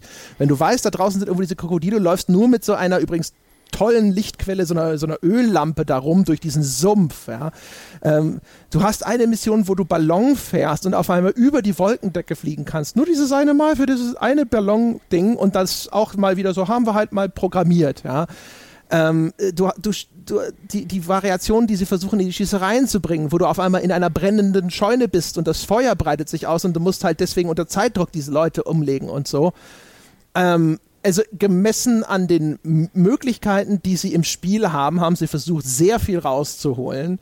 Und insgesamt fand ich es schon echt ziemlich cool. Da, sicher, weil das Spiel so unglaublich lang ist, hätte sicherlich noch mehr nicht geschadet. Aber gemessen an dem, was so andere Open-World-Spiele als Standard setzen, ist es trotzdem toll. Muss ich auch loben. Es sind letztendlich nicht die originellsten Einzelteile, aus denen das Spiel zusammengebaut ist. Das ist vor allen Dingen Pferdreiten, Schießen, mit Menschen interagieren, Dinge aufheben, Dinge mit dem Lasso fangen und fesseln. Aber die Art und Weise, wie das immer wieder variiert wird, wie es dich immer wieder überrascht, wie es anders inszeniert wird, ist wirklich echt beeindruckend. Allerdings kommt es hier und da auch im Missionsverlauf vor, dass äh, weil diese Art und Weise der Verknüpfung einzelner Elemente sehr stark von Skripten abhängig ist, dass einfach eine Mission scheitert, weil irgendein ein Charakter irgendwo hängen geblieben ist oder irgendein Skript nicht richtig mm, ausgelöst ja. wurde oder irgendein frustrierender Fail-State eintrifft. Das ist der Preis, den man dafür bezahlt, dass hier aus einem, aus einem Baukastensystem, der, dieser Baukasten dient, dass so eine ganze Welt irgendwie zu Leben zu erwecken, dass dann eben jetzt gerade diese Mission zusammengebaut wurde, wo halt vielleicht nicht jedes Teil perfekt zusammenpasst. Ja, diese, dieses überraschende Scheitern einer Mission, das kann teilweise extrem frustrierend und bescheuert sein. Also mhm. zum Beispiel, es gibt manchmal Zeitlimits, die für dich nicht ersichtlich sind und die das Spiel dir auch nicht kommuniziert, außer eben über irgendeinen visuellen Hinweis. Da ist vielleicht jemand, der flüchtet gerade im Hintergrund. Und äh, die Gegner sind sowieso nicht irrsinnig gut hervorgehoben. Zum Glück hast du halt diesen Auto-Lock-on, deswegen ist es nicht weiter schlimm eigentlich in der Bedienung. Aber dann übersiehst du vielleicht, dass da im Hintergrund eine Figur flüchtet, auf einmal ist deine Mission gefailt, weil jemand Wichtiges ist entkommen. Und du denkst dir, wo, hä? wo war der überhaupt? Ich habe den nie irgendwo gesehen. Ja. ja. Ist mir offen gestanden nicht ein einziges Mal passiert. Echt doch, das ist Nein. mir mehrfach passiert. Sowas. Nicht einmal. Oder auch dein Kollege so und so ist gestorben oder ich bin irgendwo weitergeritten und auf einmal heißt es, dein Kollege so und so hast du zurückgelassen, weil die KI zu blöd war. ist mir echt, also erschossen worden ist, ist er, wo ich dann halt gedacht habe, okay, du kannst halt in, in so einem Feuergefecht kann der Kollege mal erschossen werden, das finde ich ja okay, aber mir ist noch nie passiert, dass, also den Rest ist noch nie eine Mission bei mir gescheitert. Die ist, ent, die ist echt nur gescheitert, wenn ich erschossen wurde oder ein Kumpel. Nee, ich hatte echt zig Fälle, sei froh, ja, sei wo ich froh. gedacht habe, so, okay. boah, aber wieso ist denn das jetzt gescheitert? Und dann kriegst du zum Glück halt irgendwie so diesen, diesen Hinweis, ja, so du hast XY zurückgelassen oder äh, XY ist gestorben oder sonst irgendwas. Und das war halt echt, also jetzt halt über die gesamte Spielzeit ist mir das vielleicht, keine Ahnung, achtmal passiert oder weiß der Geier was. Aber es war halt jedes Mal ein Fall von, äh. überhaupt hatte ich auch einige echt ordentliche Bugs. Also ich musste einmal, äh, da bin ich in der Kutsche und jemand anders fährt diese Kutsche, die hing endlos fest also die war halt zwischen die Bäume gefahren, weil sie da halt quasi durch die Dynamik der Mission gelandet war. Und dann kam der da nicht mehr raus, musste ich neu laden. Es ist, ich habe diese beiden Enden, von denen Jochen gesprochen hat, habe ich beide gesehen, weil das Spiel in beim ersten Anlauf, wo ich den, äh, den einen die eine Richtung eingeschlagen habe, ja, ist es mitten in der entscheidenden Höhepunkt Cutscene einfach eingefroren. Da stand dann eine Figur eingefroren einfach rum und das ging nicht mehr weiter, musste ich neu laden. Habe ich mir gedacht, gut, kannst du auch einfach mal die andere Wahl ausprobieren. Ähm, äh, ich hatte noch einen anderen Fall, wo es mir irgendwie quasi gecrashed ist, das weiß ich aber nicht mehr, was das genau gewesen ist. Also es hat schon hier und da noch Ecken und Kanten für ein so großes dynamisches System im Vergleich zu sowas wie Bethesda spielen, wenn sie erscheinen, erstaunlich wenige, aber es ist nicht frei davon. Ich hatte keinen einzigen Bug. Hm. Also ich hatte offensichtlich Glück beim Spielen. Du spielst ja doch die privilegierten halt. Version auf der privilegierten ja, Konsole. Klar, mit hier der, der PS4 OG Pöbel, ja. ja, da läuft es vielleicht nicht so gut. Ja, genau, in der Special Edition kriegst du mittlerweile hier auch die, die Bugfixes. Hm. Ja, genau. PS4 Pro wahrscheinlich noch extra Bonus. Ey, es gibt tatsächlich, ich habe mich mal ein bisschen eingelesen, ganz, ganz fiese Bugs. Es gibt eine, einzelne User, bei denen treten diese John Marston zum Beispiel, abgesehen von den wenigen Story-Missionen, nicht im Camp auf. Denen fehlen Gangmitglieder. Und das ist ein Bug, den merkt man nicht, wenn man das Spiel nicht schon mal woanders gesehen hat. Also so hundertprozentig äh, super polished ist es in dem Sinne leider nicht. Naja, naja. Und das sind halt naja. sneaky Bugs. Also naja, ohne Scheiß, das, also das hast, du in je, das hast du in jedem Spiel und für ein für ah, ja, das, eines der meistverkauften Spiele aller Zeiten ist das äh, ist das erstaunlich bugfrei. Stimmt ja. schon, es ist gut gepolished, es ist relativ aber sie, sie, existieren halt und halt auf eine ekelhafte Art und Weise, weil man sie nicht als solche erkennt. Gut, deshalb Obacht. Gibt's aber in jedem Spiel. Also das wirst du immer haben. Hm. Die sind nur deswegen jetzt so prominent, weil es einen Haufen Leute gekauft haben. Hm. Ich hatte, also ich hatte zum Beispiel übrigens, was blöde Game Overs angeht, was mir jetzt gerade wieder einfällt. Bin einmal mit Abigail, ist auch eine Mitglied dieser Gang. Spieler von Red Dead Redemption 1 kennen sie schon, ist die Frau von John Marston. Und äh, mit der bin ich in die Stadt gefahren und dann habe ich einen Typen angefahren und dann hatte ich ein Game Over, weil you scared Abigail. Ja, es ist halt eine Mission, in der du friedfertig bleiben musst und das ist wahrscheinlich der Fail State, wenn du jetzt blöd anfängst zu schießen. Ich habe halt nur jemandem ein Pferd angefahren, aber das gilt ja auch als Verbrechen, als Körperverletzung und dann gab es halt Game Over, weil ich Abigail erschreckt habe. Und das ist halt der Moment, wo du so denkst so, oh come on, Mann, ich bin halt mit der Kutsche wie um die Kurve und da stand der Typ. Sie ist Mitglied einer Outlaw Gang. ja. Ich habe auch ähm, öfters mal das Spiel angeschrien, weil ich mich ungerecht behandelt gefühlt habe. Aber ja. letztendlich immer wieder gern gespielt. Ich habe das alles, die, diese ganze Reise sehr genossen und ich werde sie auch weiterhin genießen. Also ich werde jetzt, bevor, wer, werdet ihr noch über Spoiler reden? Ich glaube, wir liefern den nach. ja, wir sind jetzt schon bei genug. deutlich über dann, zwei Stunden. Äh, dann ganz kurz hier noch ein Hinweis von meiner Stelle. Ich habe ja dann, nachdem wir uns das Spiel gekauft haben, das äh, kam von Rockstar ein Key rein, ne? Also äh, die wollten mir das Spiel schenken. Ist es völlig unnötig und deswegen würde ich die äh, Version für die PS4 und da habe ich auch noch Keys für die Vorbestellerinhalte und die Ultimate Edition, also das komplette Paket für die PS4 einfach unter euch, lieben Zuhörern, verlosen. Schickt mir einfach eine E-Mail an sebastian at gamespodcast.de, schreibt in den Betreff Red Dead 2 und in den E-Mail-Text schreibt ihr mir einfach, wie ihr euer Pferd nennen werdet, damit ihr auch irgendeine Aufgabe erfüllen müsst, eine kreative. Und dann verlose ich das in exakt einer Woche, also im Sonntag die Woche drauf, am 11. dürfte das sein. Ähm, da werde ich dann die, die Lostrommel drehen lassen und äh, per Zufallsgenerator eine Nummer bestimmen, in der meine E-Mail-Liste diese Nummer nach unten gehen und demjenigen den Key schicken. Und warum müssen Sie dann noch, warum müssen Sie dann noch schreiben, wie Ihr Pferd heißt? Damit Sie irgendwas Nettes machen. Und bevor ich jetzt eine blöde Quizfrage stellen lasse, mich interessiert einfach, wie die Leute ihr Pferd nennen. Ja, aber wenn du es doch zufällig machst. Es ist ja, halt nichts umsonst auf dieser Welt. Nichts umsonst, damit Sie halt ein Minimum an, an, an Arbeit investieren müssen. Wenn Ihnen nicht mal einfällt, wie Sie ein Pferd nennen, äh, dann, dann sollten Sie, nee, dann brauchen Sie nicht mitmachen. So schaut's aus. Genau, wer die Arbeit scheut, haben wir doch schon festgestellt, für den ist das Spiel ja eh nichts. Mhm. Ja, aber dann müssen wir noch, ich würde einfach vorschlagen, Herr Peschke, lassen Sie uns doch in der kommenden Woche, und zwar in aller Ruhe, bevor wir das jetzt noch hier uns irgendwie hetzen, lassen Sie uns doch einen längeren Spoilercast machen, weil mich mhm. interessiert tatsächlich viele dieser Themen und einen längeren Spoiler- und Interpretationscast über Red Dead Redemption 2. Da hätte ich tatsächlich Lust drauf. Ey, ja, klar. Mhm. Why not? Ja, was es so aus verschiedenen Story-Motiven macht, da können wir auch hemmungslos noch mehr Nebenmissionen, wenn wir das wollen würden, äh, spoilern, wie es die Indianer teilweise darstellt, beziehungsweise darf man nicht mehr sagen, sondern amerikanische Ureinwohner teilweise darstellt, die Konflikte, die daraus entstehen. Ich glaube, da gibt es einen Haufen Zeug, über das wir reden können. Dann machen wir doch einfach nochmal einen Podcast, wo wir darüber sprechen und können jetzt abschließend hier mal wertschätzen. Hm, ich fange einfach mal an. Also ich würde, wenn das jetzt eine klassische Wertschätzung wäre, würde ich unterm Strich eine Vollpreisempfehlung auf jeden Fall aussprechen.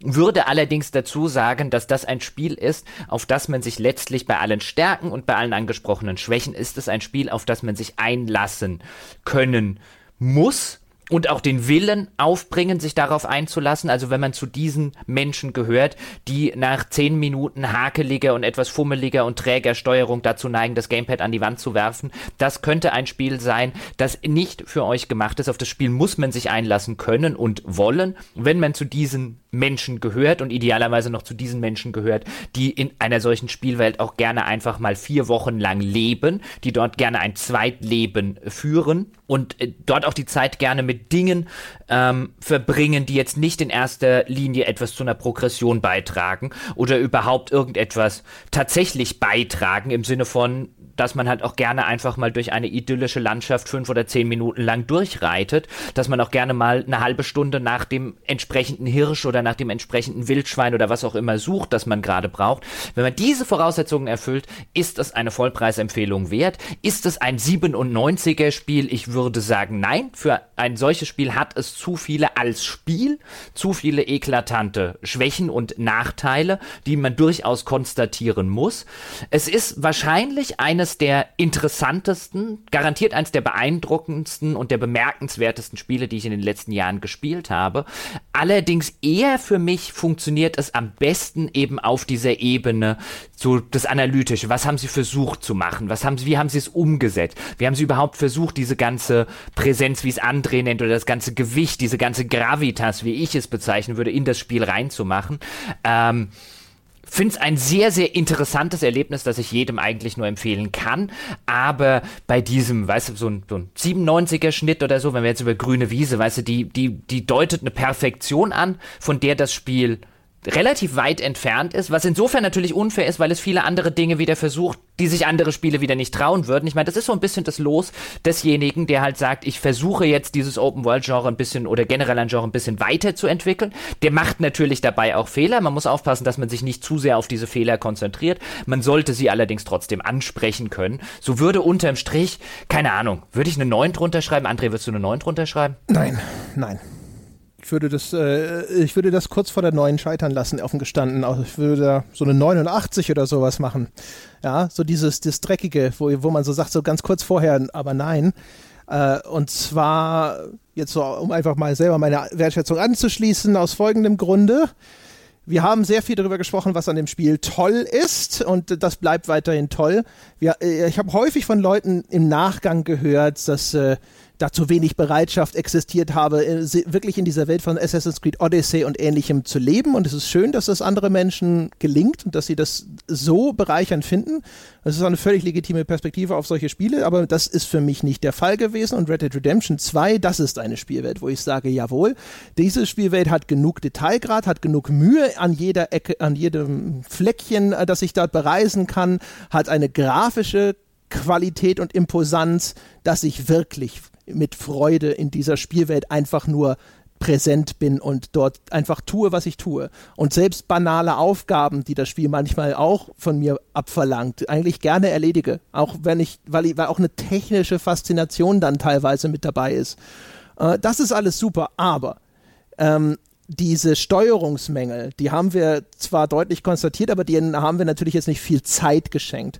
Aber wie hakelig es ist, Dinge aufzuheben, wenn man sich fünfmal neu positionieren muss, bis man endlich tatsächlich dann das äh, auslösen kann, was man auslösen will.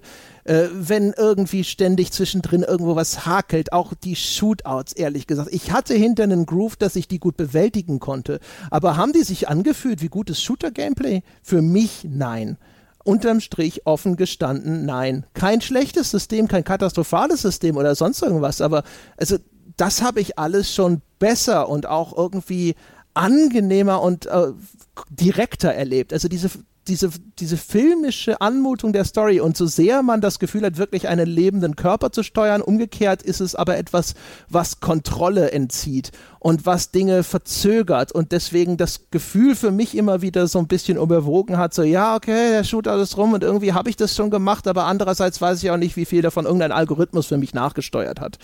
Und das ist schon, finde ich, ein sehr erheblicher Nachteil des Spiels. Und das ist der Grund, warum ich sagen würde, das ist in vielen Dingen großartig, es ist ein tolles Spiel, es kriegt auf jeden Fall eine Vollpreisempfehlung. Ich habe es sehr geliebt, ich möchte es sogar jetzt noch weiterspielen.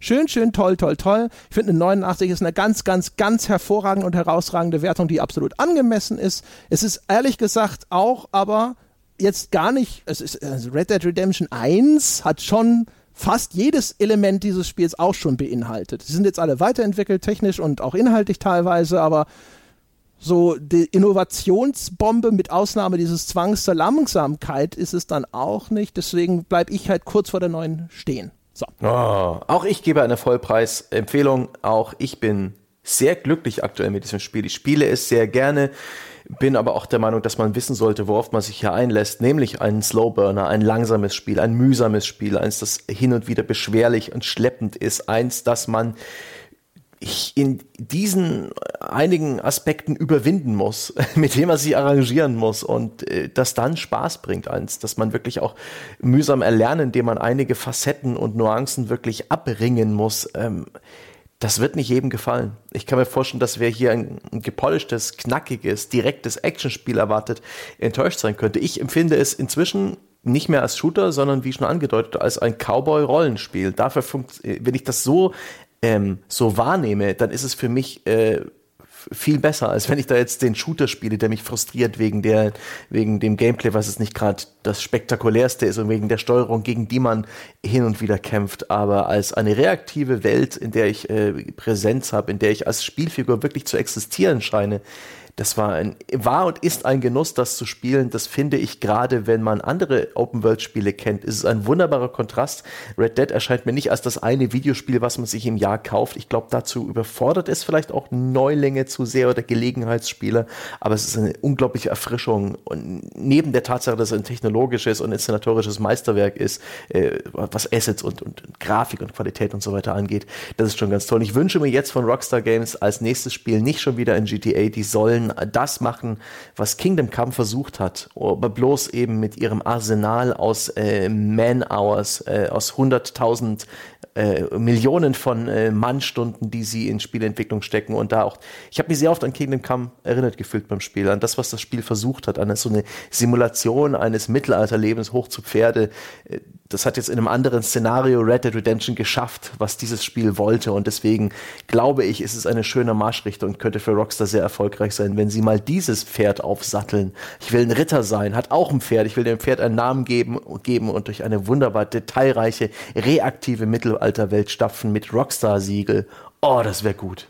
Aber Weißt du, was ich- beim Wünschen. Aber wenn wir Wünsch dir was spielen, dann würde ich mir auch was wünschen. Wenn ich mir ein Red Dead Redemption 3 wünschen dürfte. Was, weißt du, was ich mir wünschen würde? Ich würde mir wirklich wünschen, Rockstar macht euer Ding, weil in Red Dead Redemption holen sie mich immer gut ab. Schon im ersten Teil, jetzt auch in dem. Ich bin nicht der größte GTA-Fan. Ich mag die, finde den, find den Humor und die teilweise vermeintliche Satire. Ist alles nicht mein Ding. Bei Red Dead Redemption holen sie mich gut ab. Deswegen, was ich mir in dem Red Dead Redemption 3 wünschen würde, wäre einfach, Ihr seid jetzt schon den Schritt zur Entschleunigung gegangen, den ich in vielerlei Hinsicht schön finde. Jetzt geht doch den Schritt zur Verkleinerung.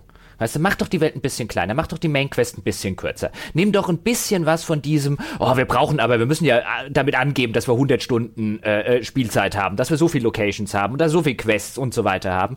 Den Schritt zurückgehen, weil ich glaube, ein Red Dead Redemption, das so funktioniert wie das und einfach ein bisschen kleiner wäre. Einfach ein bisschen ähm, nicht nur entschleunigt wäre, sondern auch äh, nicht mehr ganz so diesen Aufmarsch. Nicht mehr dieses Gefühl, ich muss das Ding jetzt 120 Stunden spielen, wenn ich irgendwie alles zu Gesicht bekommen habe. Oder ich muss 60 Stunden allein in die Main Quest rein investieren. Einfach ein bisschen weniger, sodass man sich auch besser beim Pacing zum Beispiel, beim ganzen Design auf die wesentlichen Inhalte konzentrieren kann. Ich glaube, das wird noch ein besseres Spiel machen. Wenn ich mir was wünschen könnte, dann weg von dieser Megalomie. Ist das ein korrektes Wort? Wenn nicht, dann auch egal. Also weg von diesem richtigen Größenwahn, der mittlerweile gerade auch in den Open-World-Spielen ausgebrochen ist. Macht doch eine kleine, feine, geil designte, gut erzählte Open-World. Fände ich viel cooler. Entschlackung nach Entschleunigung. Genau. Ah, auch schön. Ja, mal die Gebt ihr ganzen denn jetzt alten nur neun Sachen. Kinders oder nicht? Nee, ich habe ja auch gesagt, naja, wobei, eigentlich habe ich dir ja den Ball weitergespielt. Ja. Ich gebe keine Wertung mehr. Ich, mir wurde gesagt, das muss ich hier nicht mehr tun und ich bin sehr froh drum. Ich bemitleide jeden der äh, ja, Testautoren, die unter Zeitdruck dieses Spiel durchspielen und dann noch irgendwie ähm, das alles in einer Zahl ausdrücken mussten. Pfui. Ja, jetzt haben wir einige, also ich meine so eine grüne Wiese oder so. Ich meine, äh, unsere grüne Wiese ist ja rein subjektiv und äh, per se mit keinen anderen Spielen vergleichbar, wo wir eine grüne Wiese-Wertung gegeben haben. Ja, ich gebe eine 9. So. Ich habe jetzt am meisten von uns wahrscheinlich an dem Spiel rumgekrittelt und ich gebe trotzdem eine 9. Ich finde, das hat es sich.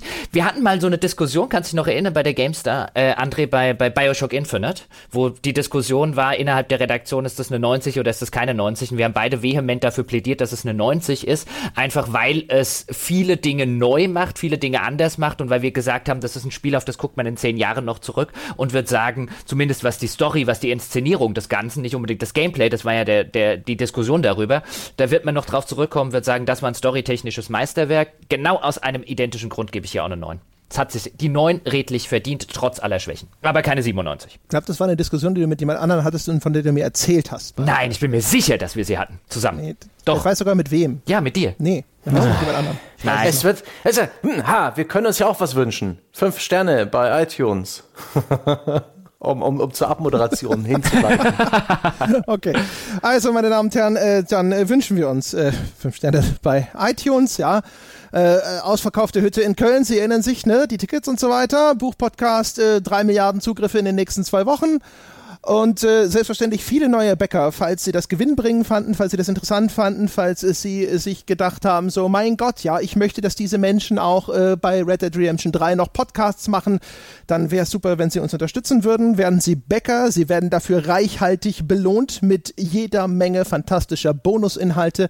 Sie können Bäcker werden unter gamespodcast.de slash Abo via Steady. Wenn Sie nett sein möchten, wählen Sie das 6 Dollar, äh, Entschuldigung, 6 Euro Tier und zahlen per Bankeinzug. Das ist für uns das wunderbarste auf der ganzen weiten Welt, aber schon ab 5 Euro kriegen Sie Vollzugang zu allem.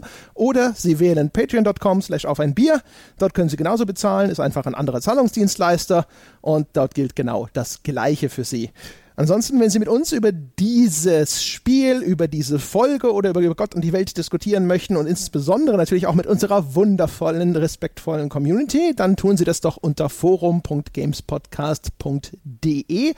Dort fühlen Sie sich wohlig wie zu Hause, wie in Ihrem eigenen Banditenlager. In diesem Sinne, das soll es gewesen sein für diese Woche. Wir hören uns in der nächsten Woche wieder, unter anderem mit einem Spoilercast zu Red Dead Redemption 2, wie Sie es schon gehört haben. Bis dahin.